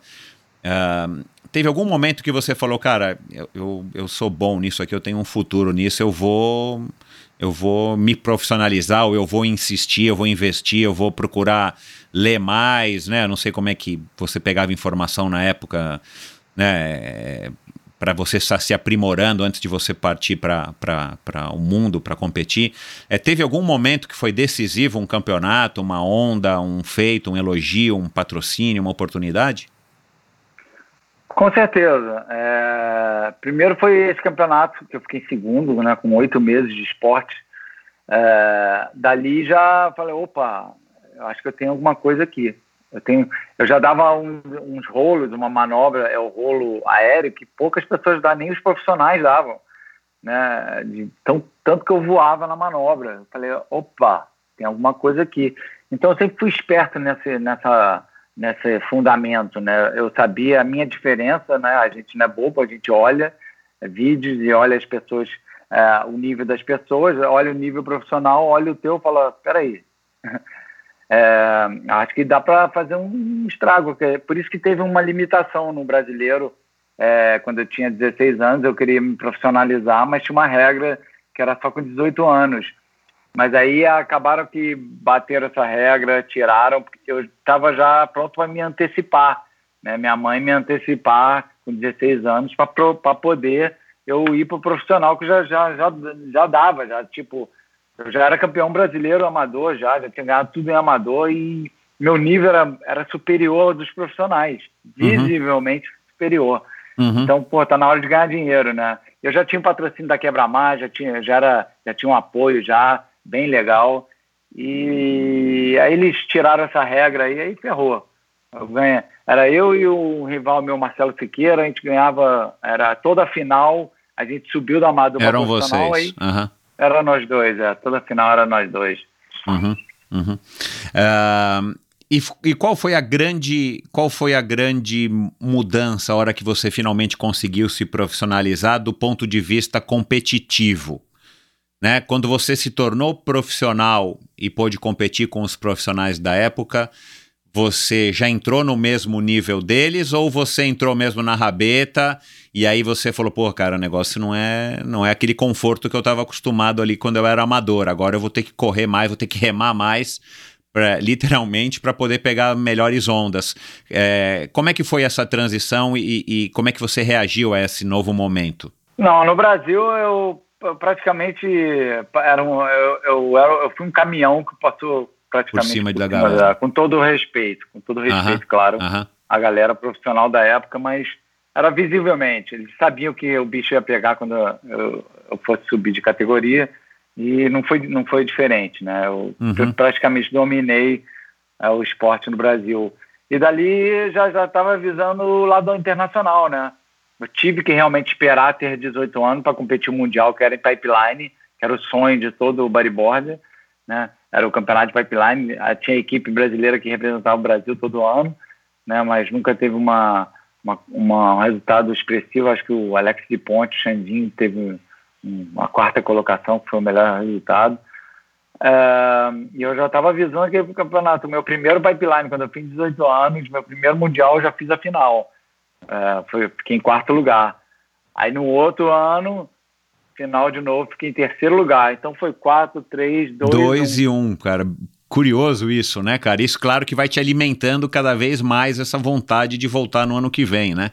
Com certeza. É, querendo mais e mais e mais. Fica aquele gostinho, né, na uhum. boca, uhum. de você estar tá na final e, porra, tu deu mole ali. Pô, por que, que você não fez isso? Por que você não fez aquilo? Né? Uhum. Tipo, se, é, me puxando o tempo todo. Cara, eu falo direto, o meu maior competidor sempre fui eu mesmo. Né? É, deu para perceber. Fui eu mesmo. É, uhum. sempre que, é, querendo me superar. Eu sabia que eu que era superior, eu sabia que eu tinha um nível técnico, mas eu era esperto. Eu fui um cara profissional esperto. Sempre longe de droga, que eu sabia que droga acaba com qualquer carreira. Sempre longe de álcool. Eu sei que o alcoolismo também acaba com muitas carreiras, né? é, longe de putaria, que também putaria e festa acaba com muita, né? É, eu sempre fui um cara muito assim, minha carreira primeiro plano, é, é tudo para mim, é, é, eu minha carreira primeiro. Então fazia tudo, né, para ser o cara top, ser o melhor do mundo e ficar ali, né? Uma coisa não é, não é só você ser campeão mundial, cara, é você manter o seu título mundial, pois que é o mais difícil de todos. Pois é, né? pois é. É o mais difícil. Uh, então, uh, posso conversar, tem vários campeões mundiais, né, uma, uma vez, mas o, o, cara que tem dois ou mais realmente é o cara que, né, sem é, menosprezar né, um título mundial, que né, é, é um puta de, um, de uma conquista, mas quem ganha dois ou mais é, é um outro, é outro, outra coisa. Uhum. Cara, é, você, você conseguiu ganhar quatro seguidos, né? 94, 95, 96, 97. É, 94, é, você tirou 10, pelo que eu entendi, foi a primeira vez que alguém tira 10 e ganha um campeonato numa final, é isso? Isso, foi o primeiro 10 unânime de todos Unânime, isso. É. é. e foi, parece é, que a maior onda né, de pipeline até então. Né? Você chegou lá e depois foi, de um segundo lugar. O maior pipeline de todos os tempos. Até hoje eu nunca vi um campeonato tão grande como aquele. Uhum. Nunca teve. Uhum. E, e aquele campeonato fez história. Eu, eu falo, Deus tava, guardou aquilo ali para mim. Tipo, calma que tem uma coisa boa aqui para você. Você vai ficar em quarto primeiro, depois você vai ficar em terceiro, depois você vai ficar em segundo. E esse segundo é importante, porque vai, eu vou criar uma polêmica, vai ter uma merda do caralho, né? Que, desculpa o palavreado, mas é, você vai achar que vai ganhar esse ano, né? E todo mundo vai falar na areia que você ganhou, você que ganhou, você, ganhou. ganhou. É, mas no resultado você vai ficar em segundo e você vai ficar frustrado de uma maneira que o que eu, o que eu quero mesmo é, é essa vitória de 94. E, cara, foi assim, parece que foi, foi anotado e planejado uma coisa assim, a minha história foi realmente assim divina. Foi, foi o auge da tua carreira, a vitória mais legal que você teve, essa de 94? Com certeza. Com certeza. A primeira vez a gente nunca esquece. Ganhar uma competição é, mundial, é, assim, sem palavras. É, assim, é uma emoção tanto. Tem vários títulos é, da minha carreira memoráveis, né, animais, né, de como você conseguiu, né, uau. Mas é a primeira vez a gente nunca esquece. E 2001? Brasil. Uhum. Então, primeiro título do Brasil, né? É, e, e 2001, cara, que aí você ganhou até 97, aí 98, 99, 2000, né? Foram dois do André Bota e depois uma do Paulo Barcelos, outro brasileiro. E aí, de repente, ressurge o Guilherme Tâmega. Foi nesse período que você procurou ajuda de um psicólogo do esporte, que você foi se, se recompondo. Como é que você, como é que foi esse período, né? Esse ato aí de, de um, dois, três anos sem ganhar? É, e como é que você volta em 2001 e, e acaba levando? E como é que você se sentiu depois de, desse período né, sem títulos, para quem estava acostumado a vencer todo ano? É, eu, eu acabei, você acaba caindo numa, num marasmo, né? É, você acaba aquilo que você está fazendo anos e anos e anos. Primeiro que na hora que eu perdi meu, minha, minha sequência de título, eu já estava meio desanimado, né? Tipo, lá dentro, isso é uma coisa lá dentro do psicológico, né? Lá dentro, né? E que eu fui descobrir depois, fazendo trabalho Exato, é, depois. Sempre é. foi uma coisa é, é, baseada em desafios. Eu sempre, eu sempre procurei desafios, tipo, ah, tem desafio que isso, isso que me, me, me, né, me, me levanta, me, me dá o meu fogo, minha energia. Então aquele desafio todo, aquela coisa do de ganhar o circuito mundial, é, voltar para casa, campeão mundial, ah, o Guilherme ganhou de novo, ah, o Guilherme ganhou de novo, mais um título mundial do Guilherme, quatro vezes, né? Aquilo até eu fiquei, ah, pô, tá perdendo a graça, né? Tipo, mas Bizarro, isso é muito cara. inconsciente, é muito claro, inconsciente, é, lá dentro. Claro. É, eu, hoje eu vendo, olhando para trás, eu posso falar, mas na hora lá que você tá, você não tá sabendo de nada disso, é, não é. tá sacando, mas está É. acontecendo, né? Então foi, eu acabei, eu, eu deixei o cara aí na última onda, faltando 10 segundos em pipeline, né? Faltando 10 segundos, o cara olhou para minha onda, meu rival, é o outro título mundial, o outro é, lutando pelo título, o competidor, eu, faltando 10 segundos, eu deixei ele. Tinha um, veio uma série, ele, ele queria ir na onda da frente, e eu falei: ah, se eu deixo. Se eu tem uma atrás aqui, eu acho que a de trás é melhor. Eu puxei o bico e fui, né, e fui tentar de trás, de trás era horrível, e ele pegou a boa, tirou uma nota 10 e ganhou o campeonato e ganhou o Mundial. Assim, foi assim. Eu tava com o Mundial na mão já. Era meu. Meu Putz. quinto título mundial seguido. Mas é, faltando 10 segundos, cara, de campeonato, o cara, eu deixei ele, em vez de eu marcar ele, não deixar ele ir, porque Não, eu fui tentar a onda de trás e aquela onda primeira foi a nota 10. Foi a melhor onda Uhum. da bateria do. Mas tudo bem. Né? Fui, saí, aí depois para eu reanimar e para ser campeão de novo, custou. Eu tive, eu preciso de algo mais, porque meu psicológico não tá, não é isso que eu quero mais. Tipo, Uhum. não estou conseguindo. O nível eu tenho, claro, eu tenho tudo na mão, mas eu não, não tenho, a, a minha cabeça não tá, não tá querendo mais. Tem um, uma coisa, tem um tâmega lá dentro que não, que é, sei lá. Mas Aí- mas aí, mas aí em 99 você tentou de novo ou você não, não tentou, você resolveu, enfim, né, reagrupar? Como é que foi esse período até 2001? Eu, eu fui competindo, não, nunca parei. Eu parei um ano. Eu tive um ano de, de, de, de pausa, que eu precisava dar um tempo. Eu puxei meu carro, puxei meus cavalos toda a cavalaria e falei, ah, vou, vou dar um tempo aqui, dei um tempo de um ano e depois voltei, mas aí eu voltei, acho que foi o, não sei qual foi o ano que eu parei, mas eu acho que até eu ser campeão de novo, eu não parei nenhum. Eu parei depois que eu ganhei os dois campeonatos, eu dei, eu dei uma pausa, um ano. Aham. Mas já na, na época eu não parava, eu nem podia, era minha carreira, né? Era minha profissão. Eu, eu, meu trabalho era competir um mundial e eu adorava fazer aquilo. Mas Uhum. tinha aquela coisa que eu falei de tava faltando aquela motivação, aquela, aquele extra que não não estava mais clicando dentro da minha, da minha cabeça. Uhum. E, e, e o título de 2001 foi super legal, importante ou simplesmente foi tipo missão cumprida, agora eu me reencontrei? Foi 2002, né? É, foi engraçado que é, o circuito mundial mudou. Eles mudaram, eles, eles inventaram o Super Tour. Super Tour Ah, agora tá. são ondas perfeitas, só onda casca grossa, né? É, aqui sem eliminação a gente conta as melhores ondas durante uma hora de bateria, pega as melhores ondas dos competidores, duas melhores, e no final de, de uma semana de competição, né, três dias direto, é, aí vê quem ganhou, primeiro, segundo, terceiro, quarto. Aí, opa, inventaram um super tour, beleza. Aí, aí ali me motivou de novo. Falei, ah, eu sei para que, que esses gringos, filha da mãe, estão fazendo isso. Eu sei, né?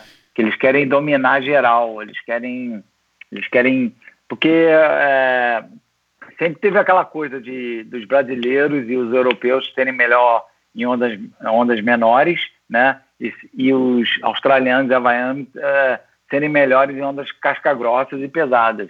Né? Tem aquela coisa, né?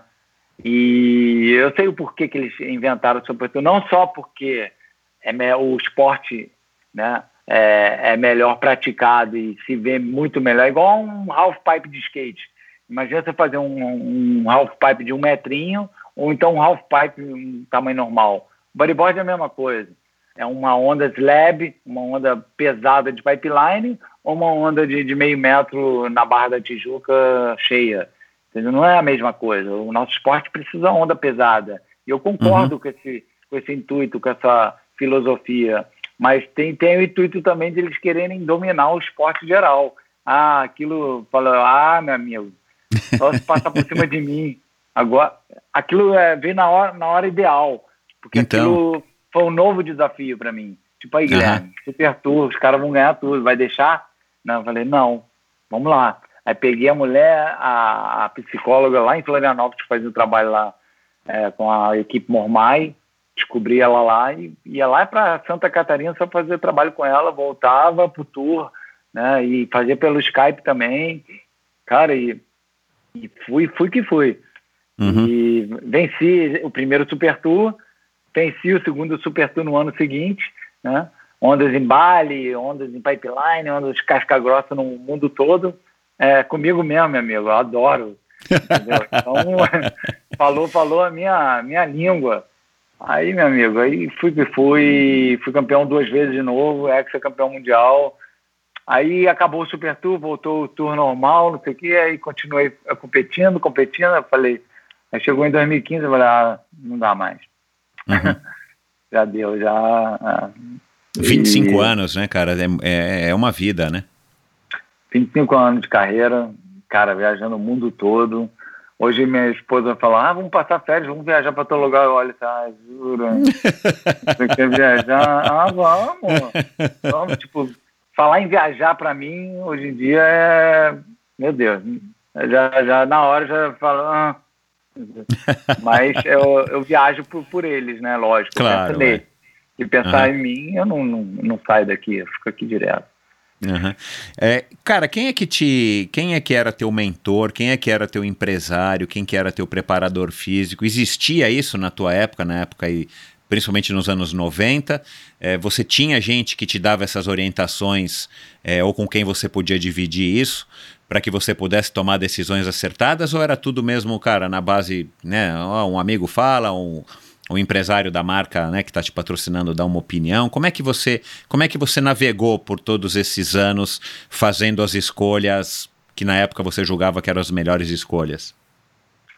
Não, era uma coisa muito família, o esporte pequeno, né? Tipo, é, eu tentei ter empresário, não deu certo. É, eu tentei ter isso, aquilo, também não deu certo. E eu sempre fui um cara que eu não, eu não posso ter nada para me desfocar. Eu não, eu não posso estar preocupado com você. Eu não posso estar preocupado com alguma coisa. Eu tenho que estar despreocupado para poder funcionar. Então, o, o, o, arrumei um empresário que me deixava mais preocupado do que é, né, perdeu o intuito. Arrumei um empresário para estar tranquilo, né? E, pô, tu tá me enchendo mais a cabeça do que, né? O patrocinador tá, falou que vai deixar de é, me patrocinar por causa de você. O cara era um. Então, não, não deu certo, acabei. É, era uma coisa minha mesmo. Eu, né, talvez se eu tivesse um, alguma pessoa ideal na época que né, as coisas iam ser diferentes, é, né, mas não, cara, foi tudo a base minha mesmo.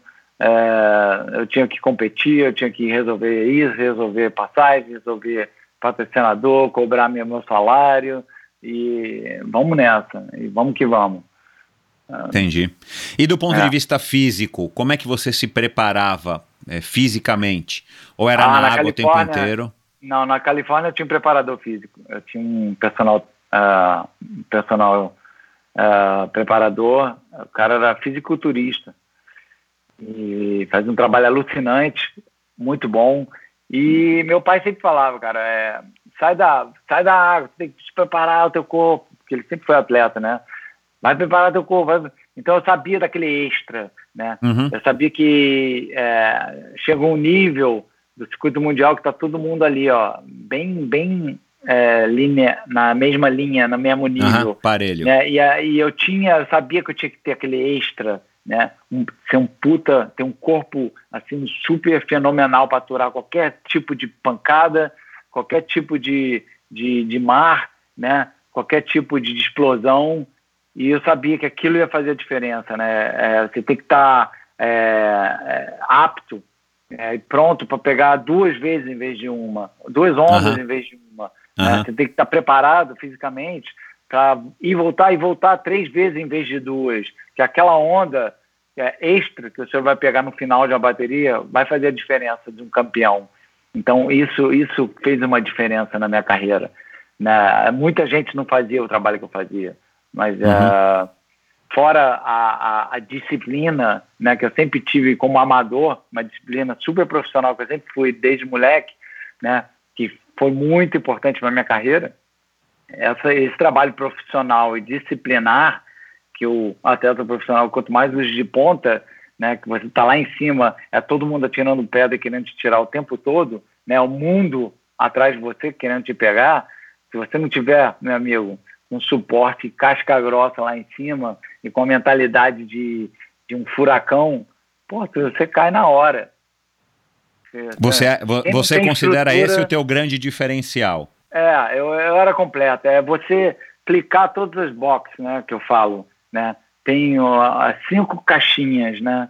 Você tem que clicar, você tem que estar tá todas as, as boxes, todas as caixinhas é, preenchidas, né? É, e você tem que lutar para aquilo. Se você tem um déficit, se você é ruim para um lado de onda, você tem que ser bom para os dois lados de onda. Você tem que ser completo, 100% completo qualquer tipo de onda. A onda é, de meio metrinho a uma onda de 15, de 10 metros, que seja.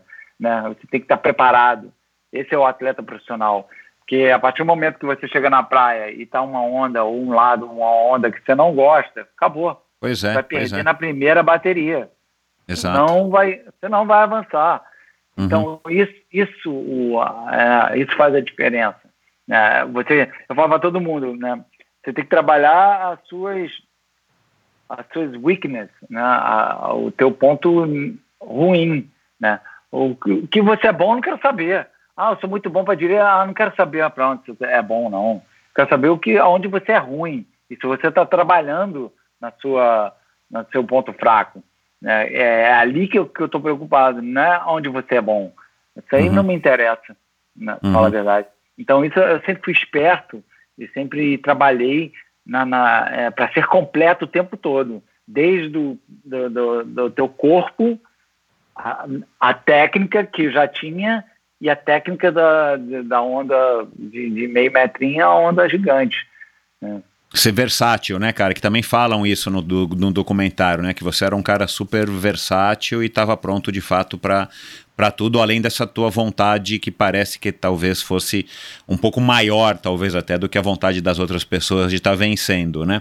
Você sabe que eu, eu vi um, um, um podcast é, com o Mike Tyson e ele disse que o treinador dele, né, o famoso Cus D'Amato, disse para ele uma vez o seguinte: treina o que você não gosta como se você gostasse. E talvez acho que é, essa frase sintetiza isso que você acabou de falar, né? Pegar as tuas fraquezas, falar, cara, eu vou ter que encarar isso porque, né, ainda, ainda no teu esporte, cara, você não controla as ondas que você vai surfar, não tem jeito, né? As É. ondas vão vir da maneira que elas vêm e você vai ter que fazer o melhor com, a, com aquele cenário para tentar ganhar. Então acho que, que, que é mais ou menos é, por aí. Exatamente, é isso aí. É você treinar o teu ponto fraco, é você se concentrar naquilo que você é, é, é, no teu ponto fraco, né? Então essa é a diferença dos, dos, dos caras de, de ponta, eu creio. Né? Não é só você ter talento, talento, claro que é importante, né? Mas você tem que clicar todas as outras caixinhas, não adianta. Tem que ser completaço. Aí faz a diferença. Você era um cara, olhando, olhando hoje, né, analisando tua carreira, você era um cara que tinha é, talento e dedicação em equilíbrio, ou você era um cara que tinha mais dedicação e menos talento, ou vice-versa? Eu, não, eu tinha mais talento. Talento eu nasci. Eu já eu dava. Era visível o meu talento dentro d'água. E eu sabia que o resto eu tinha que trabalhar e trabalhar forte o mais rápido possível para estar sempre acima e à frente de todos. Então, é, é- é essa a minha preocupação, que era a preocupação do meu pai também, né? De, do, do lado físico, do lado da dieta, sua alimentação, né? Que uma coisa é ligada à outra. Então, você tem que ligar todos aqueles pontos para completar a- aquele ciclo do, do campeão, para ser Uhum. campeão. Porque uma coisinha que dê errado, que você não esteja fazendo, né? Vai acontecer no dia, cara. É aquilo ali. Se você É. não gosta de uma onda de meio metro esquerda, é a maneira que vai estar o primeiro dia de campeonato. E o que, que vai acontecer? Tchau, pode ir para casa. Não precisa nem entrar na água. Não precisa É. nem entrar. Uhum. Já sei o resultado já. Não precisa nem Uhum. entrar. Cara, é, o que mais. O, o, o que, o que primeiro lhe vem à cabeça quando você se recorda dessa época de ouro aí da, da tua carreira? Guilherme Tâmega ganhando o primeiro campeonato mundial, ou até um pouquinho antes, quando você resolveu se profissionalizar, que você começou a ganhar tudo aqui no Brasil e tal, e aí você começou a viajar o mundo e, e ser um cara, é, enfim, famoso dentro do teu esporte, popular, campeão. É, o que mais você recorda, assim, com, com, com carinho, o que mais foi, foi legal para você, que aprendizados que você trouxe dessa, dessa época? Cara, a, cultura que você aprende, o carinho das pessoas que me deram suporte, né? Todos, todos os envolvidos na minha carreira, eu agradeço a todo mundo até hoje e ser eternamente agradecido. Eu sou um cara que dou muito valor àquilo que me ajudou. Claro que eu não consegui sozinho, né? Eu tive ajudas, né? Pessoas que me deram suporte e tal, e eu sempre tento sempre agradecer eles, né? E, e, e, a, e a pessoa que eu fui, cara, é, você tem talento, seja esperto, porque talento é uma coisa que não é todo mundo que tem. Né? E você tem que ser mais esperto que eles, né? que a competição. Então, trabalhe para ser imbatível, trabalhe para ser o melhor, trabalhe para ser o monstro dos monstros. Porque o mais importante, o mais difícil você tem. É só um pouquinho de QI, de inteligência, para você é, completar o pacote e ser um puto de um campeão. Isso na vida, em qualquer área, em qualquer é, modalidade, onde quer que seja, é, a receita é a mesma. Bacana. Cara, é, mudando um pouco de assunto aqui agora, a tua aposentadoria ela foi planejada? Você sabia que, que, que o momento estava chegando e, pelo que eu entendi, talvez isso foi realmente uma coisa que você já estava sentindo, talvez não tão latente na tua, na tua cabeça. É, mas você resolve se aposentar e você é, acaba perseguindo aí essa, essa segunda carreira aí da tua vida como um, um lifeguard, um salva-vida é, que, que é, é, é, uma, é uma profissão super nobre, né? É, você escolheu e você, e você imagino que você tinha como, como meta ser é, é, um salva-vidas de estar trabalhando em pipeline, que, porra, é isso que você falou no começo, a hora que você via a, cabine, a cabinezinha ali, você pensou, pô, isso aqui é o emprego dos sonhos, trabalho dos sonhos, é, mantendo contato com a praia, você planejou isso ou foi uma coisa que também no documentário isso não ficou claro para mim? Uma coisa que ficou meio tipo, não, você ainda disse que entregou pizza, se eu não me engano, não sei se foi nessa época e tal, que você falou, cara, eu preciso me ocupar, eu preciso, né, claro, também se sustentar, é, sustentar minha família e de repente você, cara, tá no pelo que eu entendi, pelo que eu pesquisei, você está no auge já dessa segunda carreira, que é, cara, você salva vidas na talvez no lugar mais perigoso ou mais nobre que tem para ser salva vidas aí no Hawaii. É, com, com certeza. É, eu não, não, planejei nada. Na minha vida nunca é planejado. Dificilmente eu, eu, planejo alguma coisa. As coisas acontecem, vão acontecendo e eu vou fazendo acontecer. E, e Deus, Deus sabe é, o meu planejamento. Né? Eu não vou ser rico, né, é, sendo, é, em termos de dinheiro, sendo salva-vidas, né, lifeguard, que é uma como você falou, é uma profissão nobre, principalmente aqui no, no Hawaii, mas a riqueza é outra. A riqueza é a tua satisfação, é o teu estilo de vida, é o que, que é importante para você, é o que, que te faz feliz. Isso é a riqueza. Né? Não adianta você ser rico, milionário, e ser um cara infeliz todo dia, é. né? e ter é. um milhão de problemas. Né? Não, né? esse não é o meu lifestyle. E, e, e, sem, sem contar com, com a, a, o mar. Preciso estar em contato com o mar o tempo todo. O mar faz parte da minha vida, é minha saúde. Né? Eu preciso respirar a água salina do mar, do oceano. Eu sou tipo um peixe mesmo. Né? Eu não, não, posso, eu não consigo ficar muito tempo fora d'água do mar. Então, juntando tudo isso, né? É, onde eu vou, é, é, ali que eu vou, é aquilo que eu quero, vamos lá, vamos, né? E engraçado, né, que eu tive uma carreira de 25 anos, né, e eu sempre caía, tive vários amigos que aqui no Havaí, amigos brasileiros que sempre, um trabalhava entregando pizza, o outro entregava, fazia landscape, né, jardinagem, o outro fazia não sei o quê, aí ia, ia, acabava o trabalho e ia pegar onda, aí eu encontrava eles lá, eu falando, caramba, eu nunca trabalhei, tive um trabalho assim. Eu nunca tive um trabalho na minha vida. Eu sempre fui atleta profissional, graças uhum. a Deus. Né? Foi uma, né? Mas eu falo para todo mundo hoje em dia, eu já, eu já me aposentei, eu fiz ao contrário na minha vida. Eu me aposentei primeiro, né? Agora tem que trabalhar. As pessoas uhum. geralmente trabalham para se aposentar depois, né? Uhum. Eu me aposentei, agora eu tenho que trabalhar, né? Assim, uhum. entre aspas, né? Claro que uhum. o estresse e tudo que, é, um, que você passa numa carreira profissional né, não, não é tão fácil né, como as pessoas podem imaginar, mas é, aí eu, cara, na hora que eu me aposentei, eu falei, ok, eu tô, vou entregar pizza, deixa eu experimentar isso. Quero, eu queria viver o que as pessoas viviam, eu queria sentir o que as pessoas sentiam, eu queria ter aquela coisa de, ah, entreguei umas pizzas hoje, agora eu vou cair também né? Eu queria experimentar aquilo na minha vida, né? Uhum, Fora de uhum. estar ganhando aquele dinheirinho para pagar as contas, né? Mas uhum. eu queria presenciar eu queria viver, eu queria sentir aquilo também, né? Aí comecei a entregar pizza, trabalhar na, na piscina na, na base militar de salva-vidas, aí dali é, a, já visei a Siren County, fiz os testes todos, é, passei a ser um salva-vidas da, da cidade de Honolulu, e dali, depois de um ano trabalhando em Waikiki, nas praias de Waikiki na, na cidade, eu fui conseguir a transferência para o North Shore, que não, você não, não vai para o North Shore direto. Você tem que é. pro, provar que você é apto, né? Você tem que é, e esperar uma vaga, né? Esperar uma abertura, que é tudo fechado. É, alguém tem que se aposentar no North Shore, aí você vai e preenche as vagas. Aí o cara se aposentou, eu fui para o North Shore, já fui para Pipeline, cara, meu Deus, completo. Completou, completou o xadrez para mim.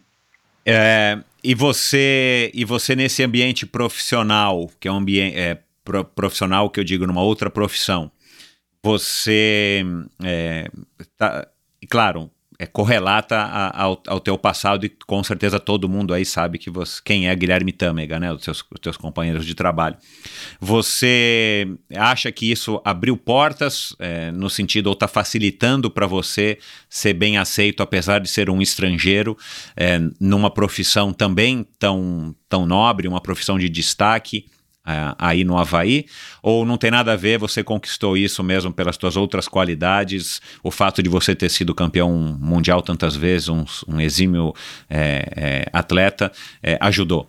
Não, com certeza abriu muito mais portas sendo é, salva-vidas aqui, né? É, a profissão, como eu falei, é muito é, respeitada, valorizada, é, valorizada aqui no Hawaii. Quanto mais no North Shore, né? Então. O trabalho que a gente faz lá é assim um, um trabalho seríssimo e todo mundo respeita demais, né? Porque a, a gente está ali, é, eu estou lá na torre, eu sei a, a, cor da tua prancha, eu sei o, o tamanho do seu lixo, no seu strap, eu sei o nível que você é, desde a hora que você começa a já andar pela uhum. areia e andar naquela direção. Já vou lá falar com você. Opa, tudo bem? Bom dia.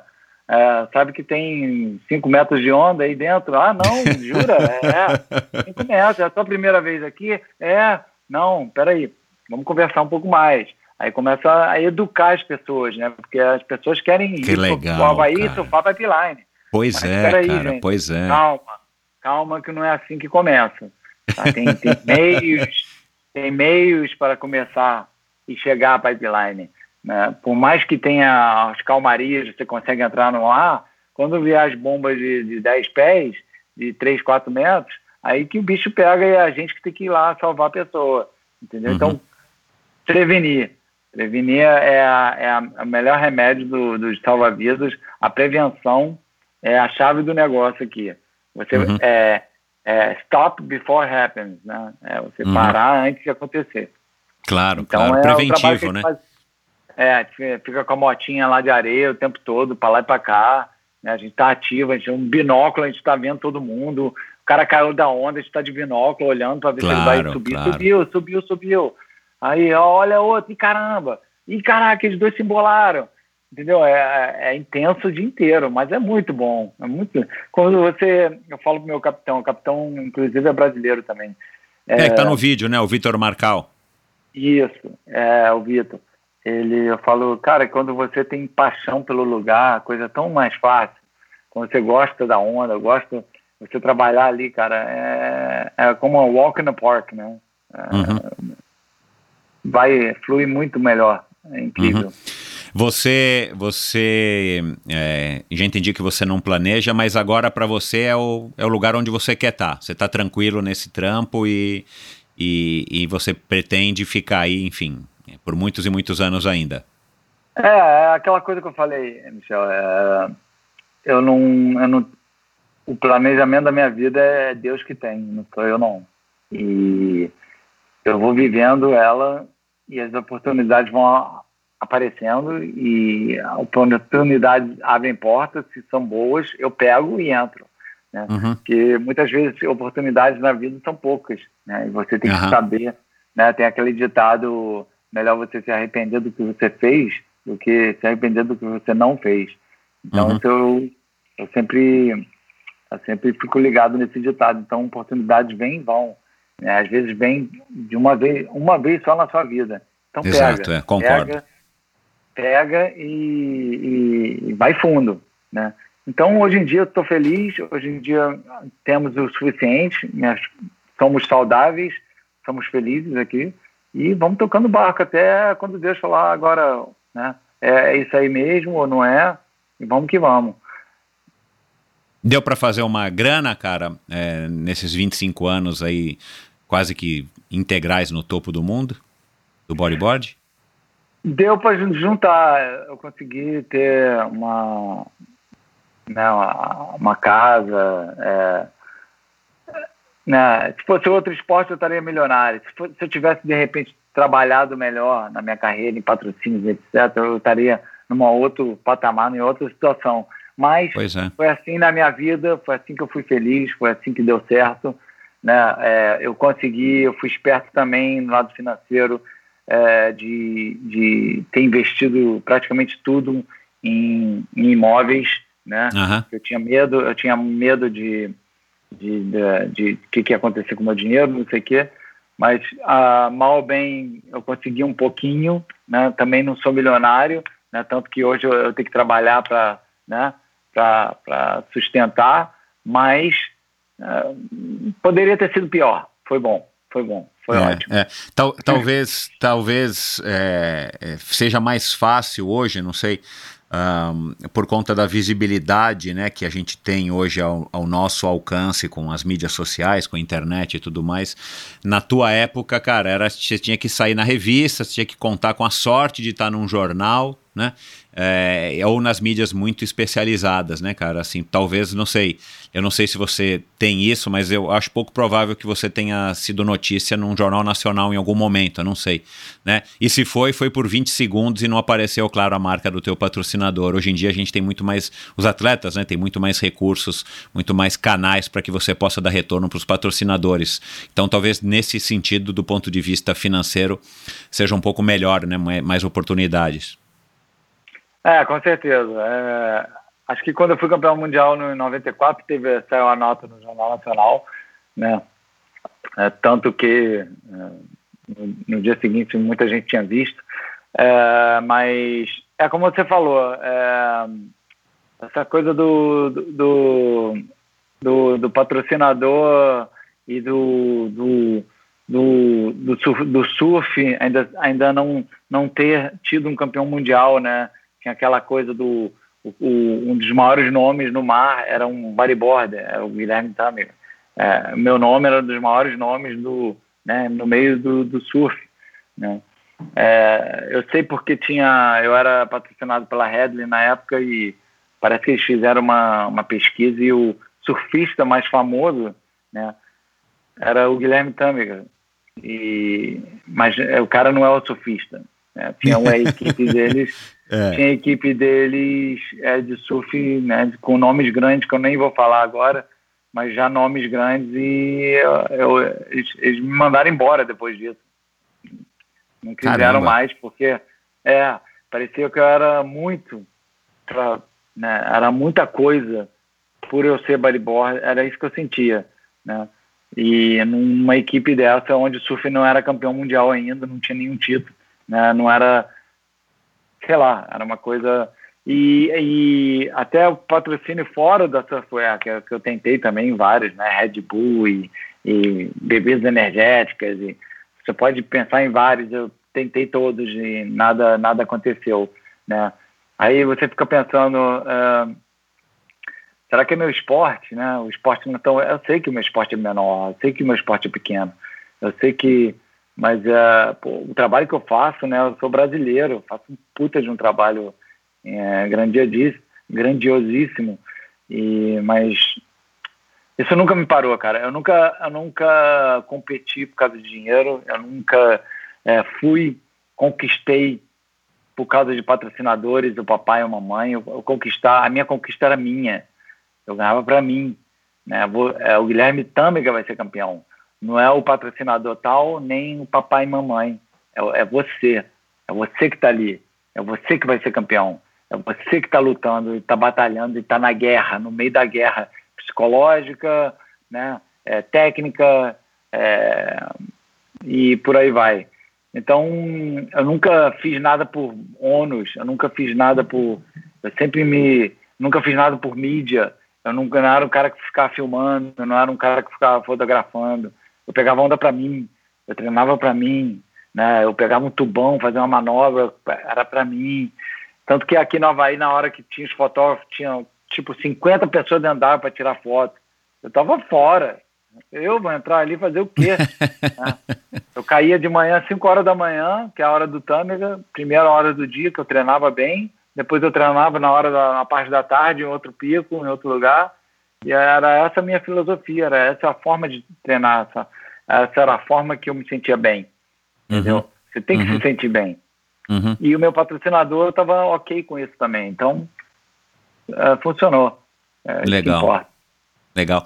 Cara, e agora aí pra gente já caminhando pro final, Tamega, cara, como é que foi essa história aí da, dessa, que você disse que no documentário que você tá apaixonado pelo triatlon e tudo mais, como é que foi, cara? É, como é que você descobriu o, o, o triatlon? Imagino que você já sabia, já soubesse, claro, é, que o Campeonato Mundial é, era realizado aí já há 40 anos no, no Havaí. É, como é que você resolveu dar uma, dar uma chance pro esporte e já logo se classificou para o Campeonato Mundial e já logo fez esse tempasso lá em, em Kona em 2018. Conta aí essa tua, essa, esse teu lado agora, Guilherme Tâmega, triatleta. A gente está é, diante aqui, ouvindo aqui um futuro campeão mundial lá no Ironman, cara, na sua faixa etária. cara, é meu lifestyle do, do lifeguard, né? Que a gente está sempre treinando todo dia. Você tem que estar tá sempre pronto para o pior, né? Essa é a minha mentalidade, né?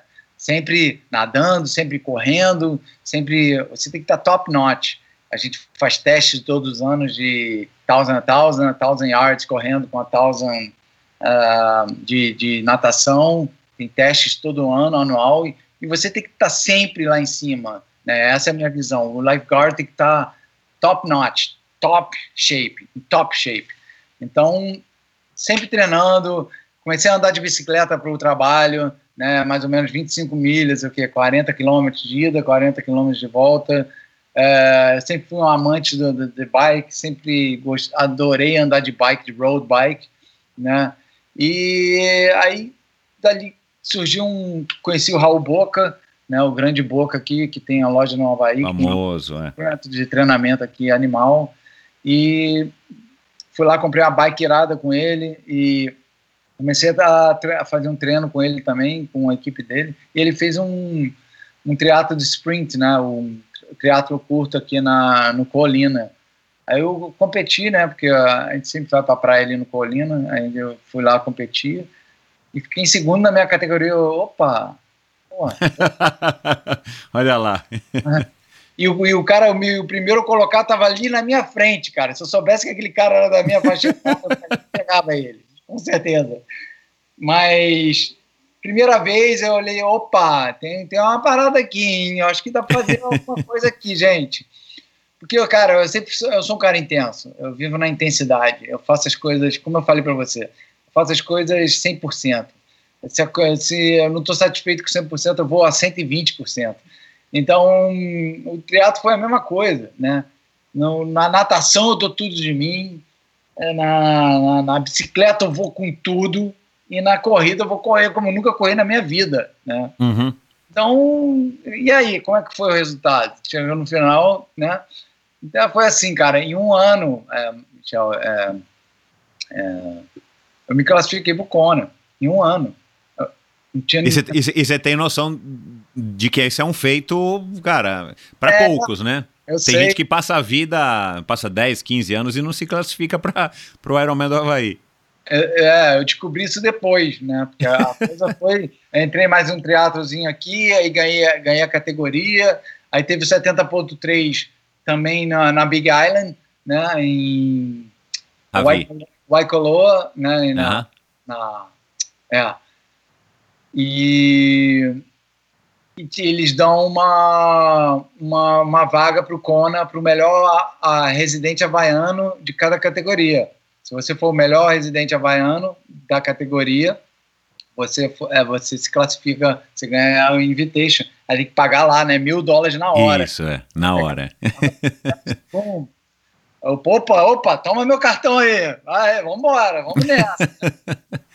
aí a, a prova foi em junho, né? E o Kona em outubro. Então eu tinha.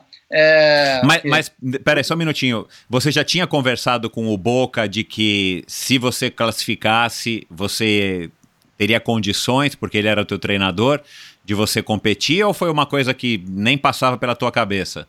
Não, o, Bo- o Boca, cara, me ajudou em alguns det- aqui, alguns toques. Ah, é, faz isso, faz aquilo. Eu não Tá. treinei, eu não tive coach. Eu- ah, entendi, entendi, entendi. Eu fazia meu treinamento, eu fazia minha. é, eu não, Que teu eu- treinamento era na praia, literalmente ali, né? Que acho que mostra no documentário. Você nadava ali de uma praia para outra, ia pedalando e voltava. Era um treinamento também mais relax, né? Exato, aí ia para ia o trabalho mais cedo, deixava a bicicleta, já botava o tênis, já saía correndo antes de começar o trabalho. Começava o trabalho, no meu primeiro break já botava a caminhar, o óculos de natação, pulava na água e nadava. E assim eu ia, cara. É, e eu não queria nenhuma planilha, não me dá planilha, Não queria estresse. Eu não quero nada, eu quero, eu quero fazer, eu quero curtir. né? Eu quero que a coisa aconteça assim naturalmente. Eu quero estar Aham. feliz do que eu estou fazendo. Eu passei minha vida, estou 25 anos é, fazendo dieta, né? não 25 anos, mas uma boa parte da minha carreira é, é, fazendo É muito focado, é muito tenso, é. é, hoje eu não quero nada disso. Eu quero. Ah, você tem que ter um coach. Ah, não tem que ter nada. Eu vou, eu vou fazer o que eu tenho que fazer e da minha maneira, da maneira tâmega e vamos, vamos ver o que, que dá. vamos ver se vai funcionar ou não. Então eu fazia treino na montanha, subia a montanha, descia a montanha de bicicleta, aí botava o tênis, subia e descia, Sempre Né? sozinho, Guilherme? sempre sozinho Aham. sempre sozinho. Eu não gosto de treinar com ninguém que acaba, o cara fica para trás, ou, ou não acompanha, ou te puxa. Não, é sozinho, sozinho aham. Uhum. Aí, aí, cara, chegou no 70.3, fiquei, fiquei em vigésimo overall, né, no, Porra. em 20 no, no geral e segundo da minha categoria. Só que o cara que ganhou primeiro não era havaiano, residente havaiano, e eu era, eu ganhei o convite. Né? E o Boca tava lá, o Boca tava amarradão e tudo. Ele, porra. Aí eu falei, ok, agora eu vou dobrar tudo que eu tava fazendo até agora. né? Vezes dois. Agora ferrou, eu tenho quatro meses pro Conor. Tem quatro meses para dobrar tudo. E foi o que eu fiz praticamente. Dobrei meu treinamento todo. E você, e você chegou a fazer é, treino simulando a distância? Você já tinha corrido alguma maratona na sua vida? Não. Ou a única maratona da sua vida foi no, no Ironman do Havaí? Foi no Ironman do Havaí. Foi a primeira maratona. da. Caraca. Ah, eu não tô afim de correr uma maratona e vai ser na race e seja o que Deus quiser. Falei, Ah, não vou ficar correndo 42 quilômetros aqui e ali não, tá doido. Né? É, mas Então você largou o Ironman às cegas, é, você não tinha nem condição de fazer uma, uma previsão do tempo que você ia, ia Não, ou não. queria ou podia fazer Não. a prova. a meta era completar. Então, o primeiro Ironman é para completar. Pô, meu primeiro Ironman da vida, né? É o full Ironman, nunca tinha competido no Ironman. Quer É, dizer, você participou até, até o Ironman do Havaí, você tinha participado do quê? Quatro, cinco provas? Ou você fez mais? Eu, é, eu fiz duas provas curtas, Curtas? fiz Um a meio? 70.3 que eu me classifiquei e o Kona, acabou. Isso em Caramba, oito meses. É, em, em- é, oito meses total. A minha, a minha, a minha coisa de teatro começou em janeiro e, cara, em outubro eu já tava no Kona. A coisa de maluco, muito doido. E como é que foi a experiência, cara? Assim, você ficou nervoso? Te deu aquele friozinho na barriga de entrar na final do campeonato mundial pelo desconhecido? Com certeza. Que puta adrenalina. Pô, começando aquela natação com duas mil pessoas dentro d'água, falei, vou ficar aqui na frente, seja o que Deus quiser. Fui lá pra frente. Falei, ah, não vou seguir ninguém, não. Vou, vou ficar aqui na frente, seja o que Deus quiser. Meu irmão, a porradaria na água, fudida. Meu irmão, é, saí da água, bicicleta. Chegou no final da bicicleta, eu falei, pelo amor de Deus, me tira essa bicicleta, eu não aguento mais. a minha bunda, meu quadril já tava já tudo dormente. Foi a primeira vez que você fez a distância, 180, ou, ou 180 você tinha feito? Não, primeira vez também que eu tinha feito a 180. Caramba, meu. O máximo que eu tinha feito era 100, quase. É, 160, 100 milhas. 60, por aí, 100 milhas. É. É, eu tinha feito Aham. 100 milhas, mas nunca acerto tudo, não. Uhum. Aí, cara, eu- na hora, ai, na hora que eu botei tênis, ai, que bom, né? Agora correr. Nossa, a, a, Nossa, cara. Dá uma geleia. Eu falei, agora, caralho, fudeu, como é que eu vou, eu vou uma maratona? Aí deu, deu ânsia de choro, né? Deu vontade de chorar. Falo pra todo mundo, cara, comecei a dar vontade de chorar. Por quê? Porque eu parecia um, um- uma sardinha num tanque de tubarão. Foi assim que eu me senti. Uma sardinha num tanque de tubarão. Já, os caras passando por mim, cara, como nada tivesse acontecendo, né? Correndo assim, eu bufando ali para tentar, né? Aquela, aquela transição da bike para até teu corpo acostumar e falar. "Ah, exato, exato. é.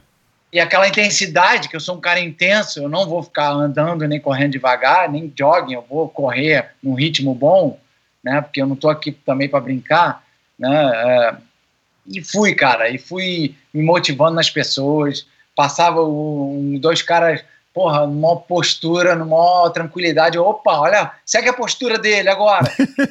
agora tenta, tenta acompanhar esses dois aí. Bum, bum, bum, bum. Aí os dois se afastavam e ia, chegava outros dois. Aí Aham. passava também, opa, agora esses dois aí. Aí, cara, aí, aí pô, fui aos trancos e barrancos, Michel. Cara, foi foda. Aí chegou naquele Energy Lab. lá, Energy Lab. É. aquela- Meu irmão, ah, parecia o deserto do Saara. As pernas não. eu tava me arrastando ali, me arrastando. Uhum. Parava na, nos stand, pegava tudo que eu. Cara, o que, que eu vou pegar agora? É Red Bull, é Coca-Cola, é água, é gelo. Botava os cubos de gelo na, na minha boca. Corria só respirando pelo nariz, né, no diafragma, e com os, os- os cubos de, de gelo na boca, assim, ó, para resfriar o corpo. Né? E, e fui, cara, inventando as coisas. Aí você via várias pessoas vomitando do lado, o outro todo passando mal, né? E você lá, caraca, meu irmão. Eu falei, cara, eu falei para mim mesmo, deu vontade, no início da corrida, deu vontade de falar: o que, que eu tô fazendo aqui, né? O que que tu tá fazendo, Guilherme? Que isso, gente? Começa aquela maratona, tu fala: que que é isso? Quente pra caramba, meu. Não, aí é, eu falei, cala a boca e segue teu corpo. Se teu corpo tá ok, eu tô ok. Se não, não der cãibra, não quebrar, não der torção, não der nada, meu irmão, não para. Só te digo uma coisa, não para. E foi assim, meu irmão. Não para, não para aí. Uma milha, duas milhas, três milhas, quatro milhas. Parando em todos os estandes. E água, e gelo, e Red Bull, e Coca-Cola. E água, e gelo, Red Bull, e Coca-Cola. E fui, meu irmão. Só nesse ritmo. Água, Red Bull, Coca-Cola. Água, Red Bull, Coca-Cola. Ah, E gelo no- na boca. E joga Uhum. gelo no corpo. É, esponjinha aqui por dentro. Né? Duas esponjinhas aqui e outra nas costas aqui. Aí tirar, trocava as esponjas, troca as esponjas, bota o gelo na boca, bota a Coca-Cola. Meu irmão, fui assim, igual um maluco. Aí meu irmão chegou, cara, aí começou, no final, começou a passar uma galera, né? Começou a me passar, né? Eu já tava puto de ver neguinho me passando. Aí me passou um brasileiro com o uniforme do Brasil, até esqueci o sobrenome dele, né? O nome nas costas do caralho, falei, puta que pariu, brasileiro não passou não. Ah, não vai, isso não vai ficar bom, não. Aí chegou uma milha, na última milha, cara. Falei, agora, meu irmão, vai. Passa esses caras todos que te passaram. Passa esses putos todos, foda-se. Cara, li- liguei o turbo. Cara, Legal, fiz, meu. fiz um sprint na última milha, um sprint. Já viu alguém fazer sprint no Ironman? No final do Ironman? É, o Tâmega fez um sprint. Comecei a correr, passei um, passei o outro, passei o outro, passei o outro. Cara, chegou na, na- no final, eu já não tava, já, já não sabia quem eu era. Meu corpo já não tava. Meu, meu, meu, meu soul já tava longe, já me olhando lá de cima, assim, ô maluco, tá fazendo o que aí? Né, Aí chegou na, naquela reta final, né, daquela galera no, no quad rail, no, no final, na reta final, ninguém gritava, cara. E aí tinha um espanhol na minha frente, eu, caralho, eu vou passar esse cara. Aí eu passei ele. Cara, cheguei. Cara, o, o mais, o mais impressionante, eu vou te falar, né? É, é, o mais impressionante foi. É, você me perguntou se eu tinha planejado uma, hora. Eu tinha. Aham, um tempo, é. Eu tinha. Eu peguei meu 70.3. E dobrou. 70.3, fiz em 4 e 20, 4 e 30, 4 e 4 e 25, algo assim. Falei, pega essa porra e dobra. Aí eu botei na cabeça, 9,45. Cara, eu tinha visualizado o 9,45. Eu juro Uau. por Deus. Né, porque eu, tinha, eu fiz muito trabalho de visualização né, quando eu fui campeão duas vezes de novo.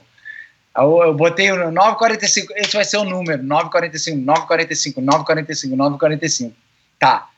Aí corri. Aí deu a louca. Me fiz o sprint no final. Eu não, o relógio não funcionava mais, né? Tinha acabado a bateria do, do Apple Watch. Usei o Apple Watch. Tinha acabado a bateria.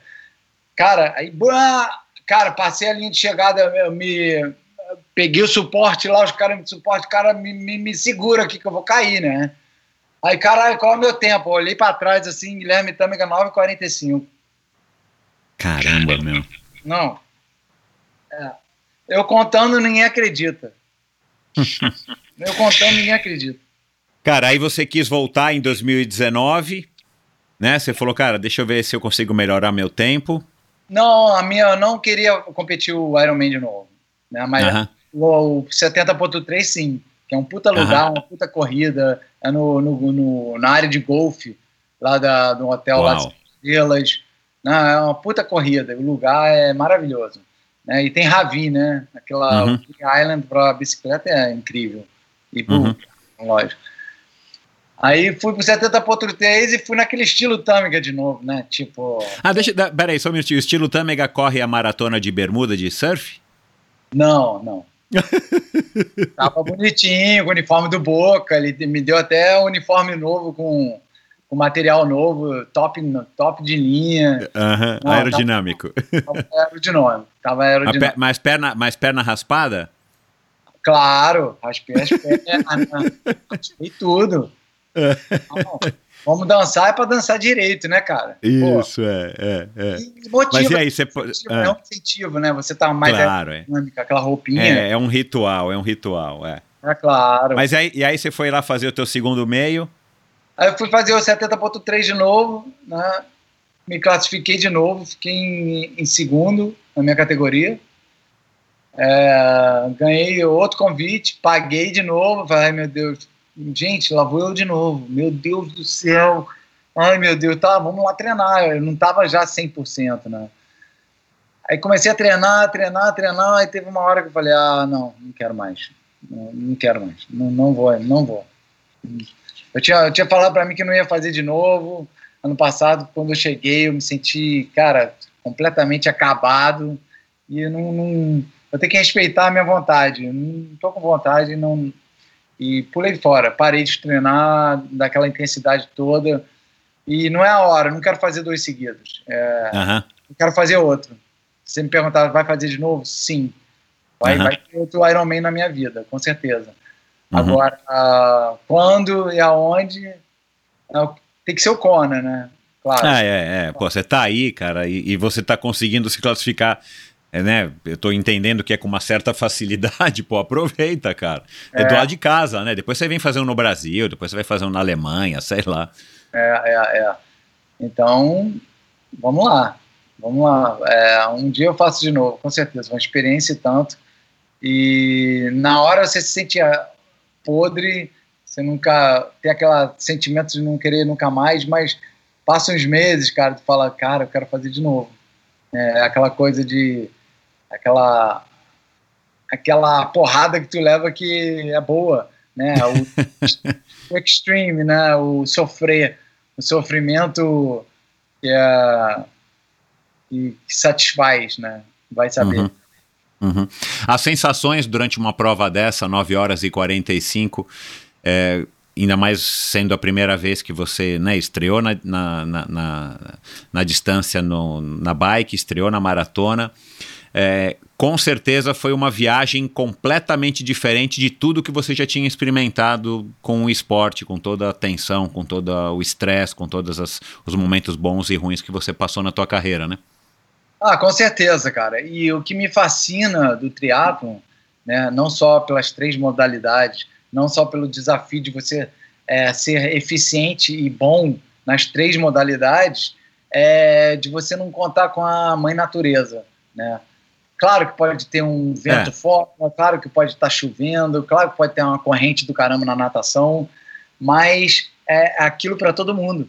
Pra Exato, todo é. No barco. É. Já a minha, uma, uma competição de surf, que foi minha carreira no bodyboard, no caso, cara, é, o cara pega uma onda boa, depois a onda não vem para você. Pois né? é, pois você é. Você pega as ondas todas da bateria e o outro não pega nada, né? É. Então, é muito, assim, é, da mãe natureza, da sua, da sua, da maneira que você está sentindo, da, né, da, da, sua energia, né, que tem, que conta pra caramba numa competição, de atrair as coisas boas e atrair a onda, né? Você tem que estar com uma energia boa. Então, uhum.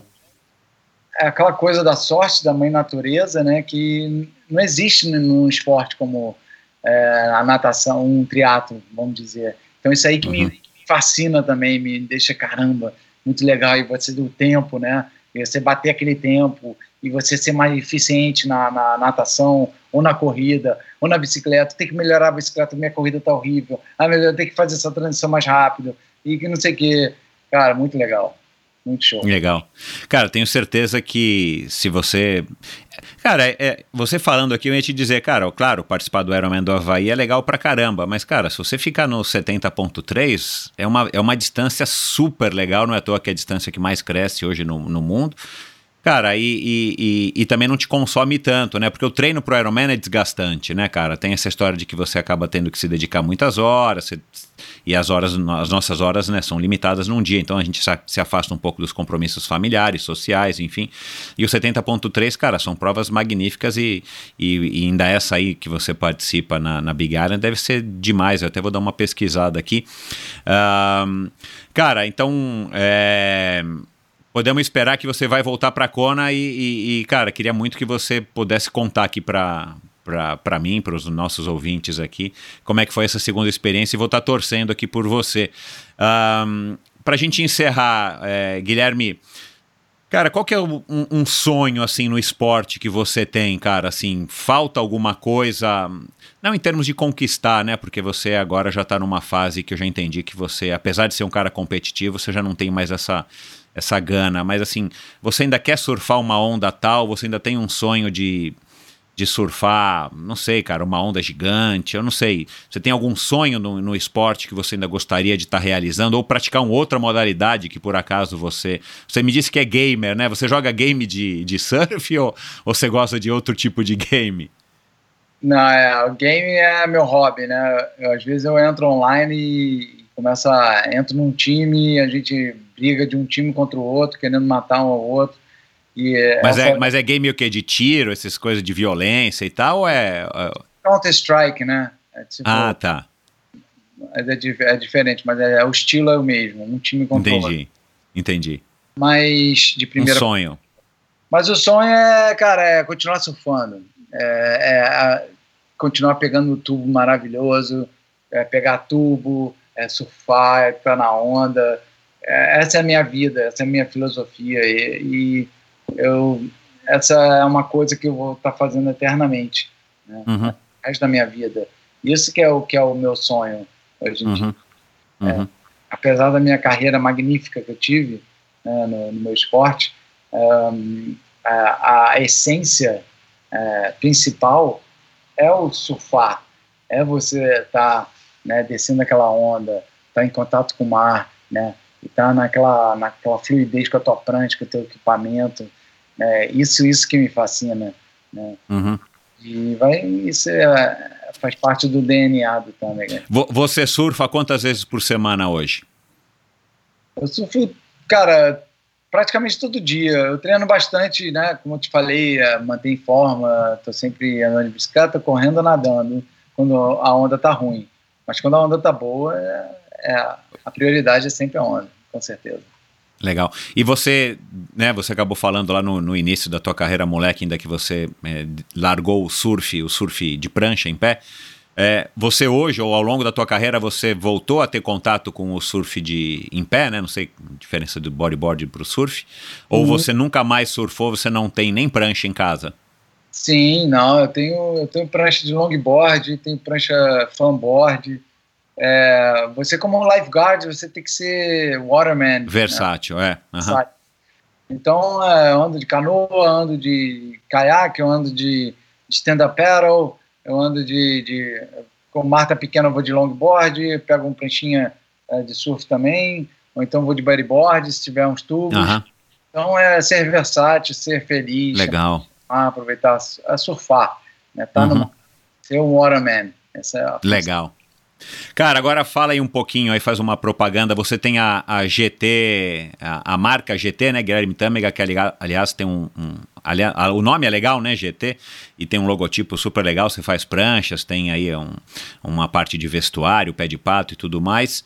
Ah, e você também faz surf trips, né, cara, que eu vi acho que no teu Instagram, né, pra, pra Chalpo, pra Mentuai, né? Aham. Isso. Mentuai, fala, fala um pouco. É a GT Board, né? A marca de prancha e de acessórios eh, do bodyboard que eu tenho hoje, né, que é aquele sonho também de, de- de juntar toda aquela experiência de 25 anos, 30 anos Pois é, pois é. nos produtos e, e botar o seu conhecimento em prática nos seus produtos é muito legal, é uma coisa assim que me fascina também, né? Eu também tenho o, o lado das minhas surf trips, né? Que a gente fecha fecha um barco por ano, talvez ano que vem vamos ver, né? Esse ano teve uma pausa aí, mas é, fecho barcos é, de é, no, no momento eu tenho da, da Mental Eye, né? Que é grupos de que vem surfistas e, e bodyboarders, que é um é uma, é uma trip não só de surf para a galera pegar altas ondas, e sim de, de, de, eu, de mim passar conhecimentos, né, de, Claro. de passar. É tipo, eu faço vários trabalhos no, é, nessas trips que, que a intenção não é só você ir pegar onda, mas sim sair com um conhecimento de lá que você nunca teve na vida, uma experiência assim completa. Essa é a, a finalidade das minhas trips. Legal, é como se fosse um, um camp, né? Um, um- uma imersão com, com Guilherme Tâmega e, cara, lugares paradisíacos e, e, e- surfando todo dia, né? Que legal. Cara, bacana, Guilherme, obrigado por toda essa é, dedicação e desse teu tempo, né? Hoje aí você tá aí numa manhã, você tá sete horas adiantado aqui, ah, quer dizer, é, atrás aqui da gente, aí no Hawaii, um sabadão. É, cara, quer dar um último recado aí pra galera? Ah, sim, ah, obrigado aí por estar aí com a gente aí. É sempre um prazer ah, estar em contato com essa energia com, com o brasileiro, passar um pouco da, da minha experiência, passar um pouco eh, da, da minha motivação e da energia que é importante nós termos, sempre buscando aquela energia positiva, pessoas boas para estar do nosso la- lado, trocar energias sempre boas e eliminar tudo que é negativo da vida, porque é o lado positivo que a gente cresce e a gente vai ser feliz. Legal. Antes de desligar, cara, ia esquecendo aqui, lembrei. Cara, como é que a pessoa fica sabendo quando é que vai passar o documentário pra assistir no off? Você tá ligado aí como é que vai ser? Isso vai continuar passando? Eu sei que é, eu assisti, não assisti quando, quando você divulgou no teu Instagram, é, ao vivo na TV, eu assisti no, no iPad, né? No, não sei, Globoplay, não sei como é que chama, né? É, então tá disponível ainda para assistir on demand quando você quiser. É, onde que a gente encontra esse tipo de informação para que as pessoas que estejam nos ouvindo é, possam assistir e não perder a oportunidade? Olha, Michel, eu não tenho, eu não estou sabendo muito bem não, mas eu acredito que eu já fiz isso antes. Você vai na online no, no site da, do canal Off, vai na programação, acho que Vai tem ficar um, lá. um search bar, você bota o Guilherme Ah, Tâmega, tá. Tá. ou então é, ver a programação da semana, que com certeza eles vão repetir. Ficar reprisando, né? Legal. Tá bom, é, mas de qualquer maneira vou, vou deixar aqui o recado para quem está nos ouvindo aqui. É, não deixe de assistir, porque o documentário, além de ter toda a tua história, que eu acho que foi muito bem contada, né? E eu vi que você também curtiu demais o, o, o resultado final. É, tem imagens magníficas e ainda tem uma partezinha tua ali no triatlo e tudo mais, mais pro final, então bem legal. É, então fica aqui a recomendação para que todo mundo assista, porque é um, é, enfim, é, é, um atleta brasileiro, a gente tem que prestigiar e uma história que eu particularmente não conhecia a fundo, eu lembro direitinho dos seus títulos e né, de ouvir falar muito do Guilherme Tâmega, mas é, eu imagino que do, o, o, grande público, ou grande parte do pessoal que está nos ouvindo aqui não tenha muito conhecimento, por isso que eu quis trazer aqui também para um público bem diferente do público que você está acostumado a falar, mas é um público aí que curte esporte, ainda mais é, é, no Havaí, ainda mais um cara aí que tem esse estilo de vida essa cabeça forte como a tua. E eu vou te falar, cara, eu acho que você tem um futuro legal aí como triatleta, cara. Eu não largaria esse sonho, não. Você vai ser campeão mundial. Ó, oh, imaginou? O primeiro campeão mundial é, do triatlon que já foi seis vezes campeão mundial de bodyboard. Olha lá, fazendo história. É, vamos ver, vou botar isso na minha cabeça aí, pode ser que aconteça, hein? Vamos é, lá. E, e, lança o desafio pro Mike Stewart depois que você for campeão mundial. Quero é. ver você ser campeão mundial aqui, ó, em Kona, é, ó. É. Só que ele mora lá, né? É, na casa ah, dele. Ah, ele mora lá? olha lá, olha lá. Legal, cara. Obrigado mais uma vez. Um forte abraço e, e saúde aí para todos vocês, cara, aí no Hawaii. Valeu, Michel. Chaca aí o, o documentário que tá demais, galera. Valeu. E é isso, espero que você tenha gostado desse bate-papo. Figuraça, um cara, meu, super gente boa, me atendeu aqui prontamente no, na hora que eu procurei ele. Graças aí, mais uma vez, obrigado aí ao, ao Ricardinho Toledo, que acabou me fazendo a ponte com a Cláudia, que me conectou com o, com o Guilherme. E, cara, esse cara vai ser um triatleta bom, cara. Vamos ver se ele, se ele pega ânimo aí para voltar aí depois da pandemia a competir. Mas ele vai ser um triatleta bom e você vê, cara, como o, essa história do lifeguard, do salva-vidas aí no Havaí é uma coisa séria, os caras precisam estar em forma. Acabei esquecendo de perguntar para ele, mas deve ter vários salva-vidas ali que, que fazem ou competem triatlon e quem sabe até o Ironman.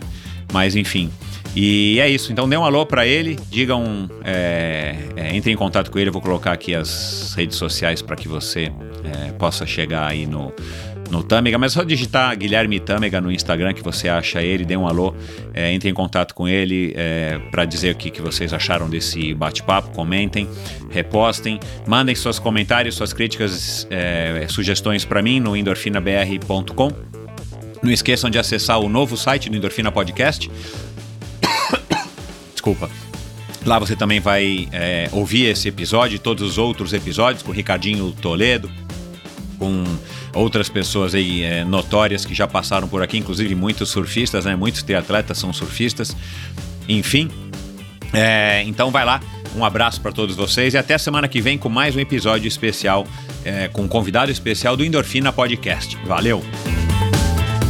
Esse episódio foi um oferecimento da Supacas. Supacas é a marca de acessórios de ciclismo mais coloridos e casuais do mercado. Encontre os produtos da Supacas no site ultracicle.com.br. E atenção, frete exclusivo para você, ouvinte do Endorfina, em compras a partir de 100 reais. Basta utilizar a palavra endorfina no campo do cupom de desconto antes de finalizar a sua compra e você vai receber o que você comprar a partir de 100 reais sem nenhum custo aí na porta da sua casa. Supacas BR no Instagram. Supacas, lembrando, é com Z no final. Arroba Supacas BR no Instagram. Esse episódio também foi um oferecimento da Bovem Energia. A Bovem é uma comercializadora, uma gestora e uma geradora de energia. Assim como para os meus convidados, para a Bovem, energia é um assunto muito sério. É uma empresa sólida e confiável, com profissionais experientes e treinados para lhe oferecer agilidade no atendimento, robustez e competência na condução dos negócios. Saiba mais em bovem.com.br. De energia, a Bovem entende. E esse episódio, bem como todos os outros, são editados pela produtora Pulsante. Obrigado por ouvir esse episódio do Endorfina. Acesse o endorfinabr.com, vá no post do episódio de hoje para conhecer um pouco mais sobre o meu convidado e alguns assuntos abordados em nossa conversa. Lá você ainda encontra todos os episódios do Endorfina. Siga o Endorfina BR no Instagram e confira imagens inéditas e inusitadas dos meus convidados. Participe enviando comentários e sugestões. Se você curtiu, colabore assinando Endorfina no seu agregador de podcasts preferido e compartilhando com seus amigos.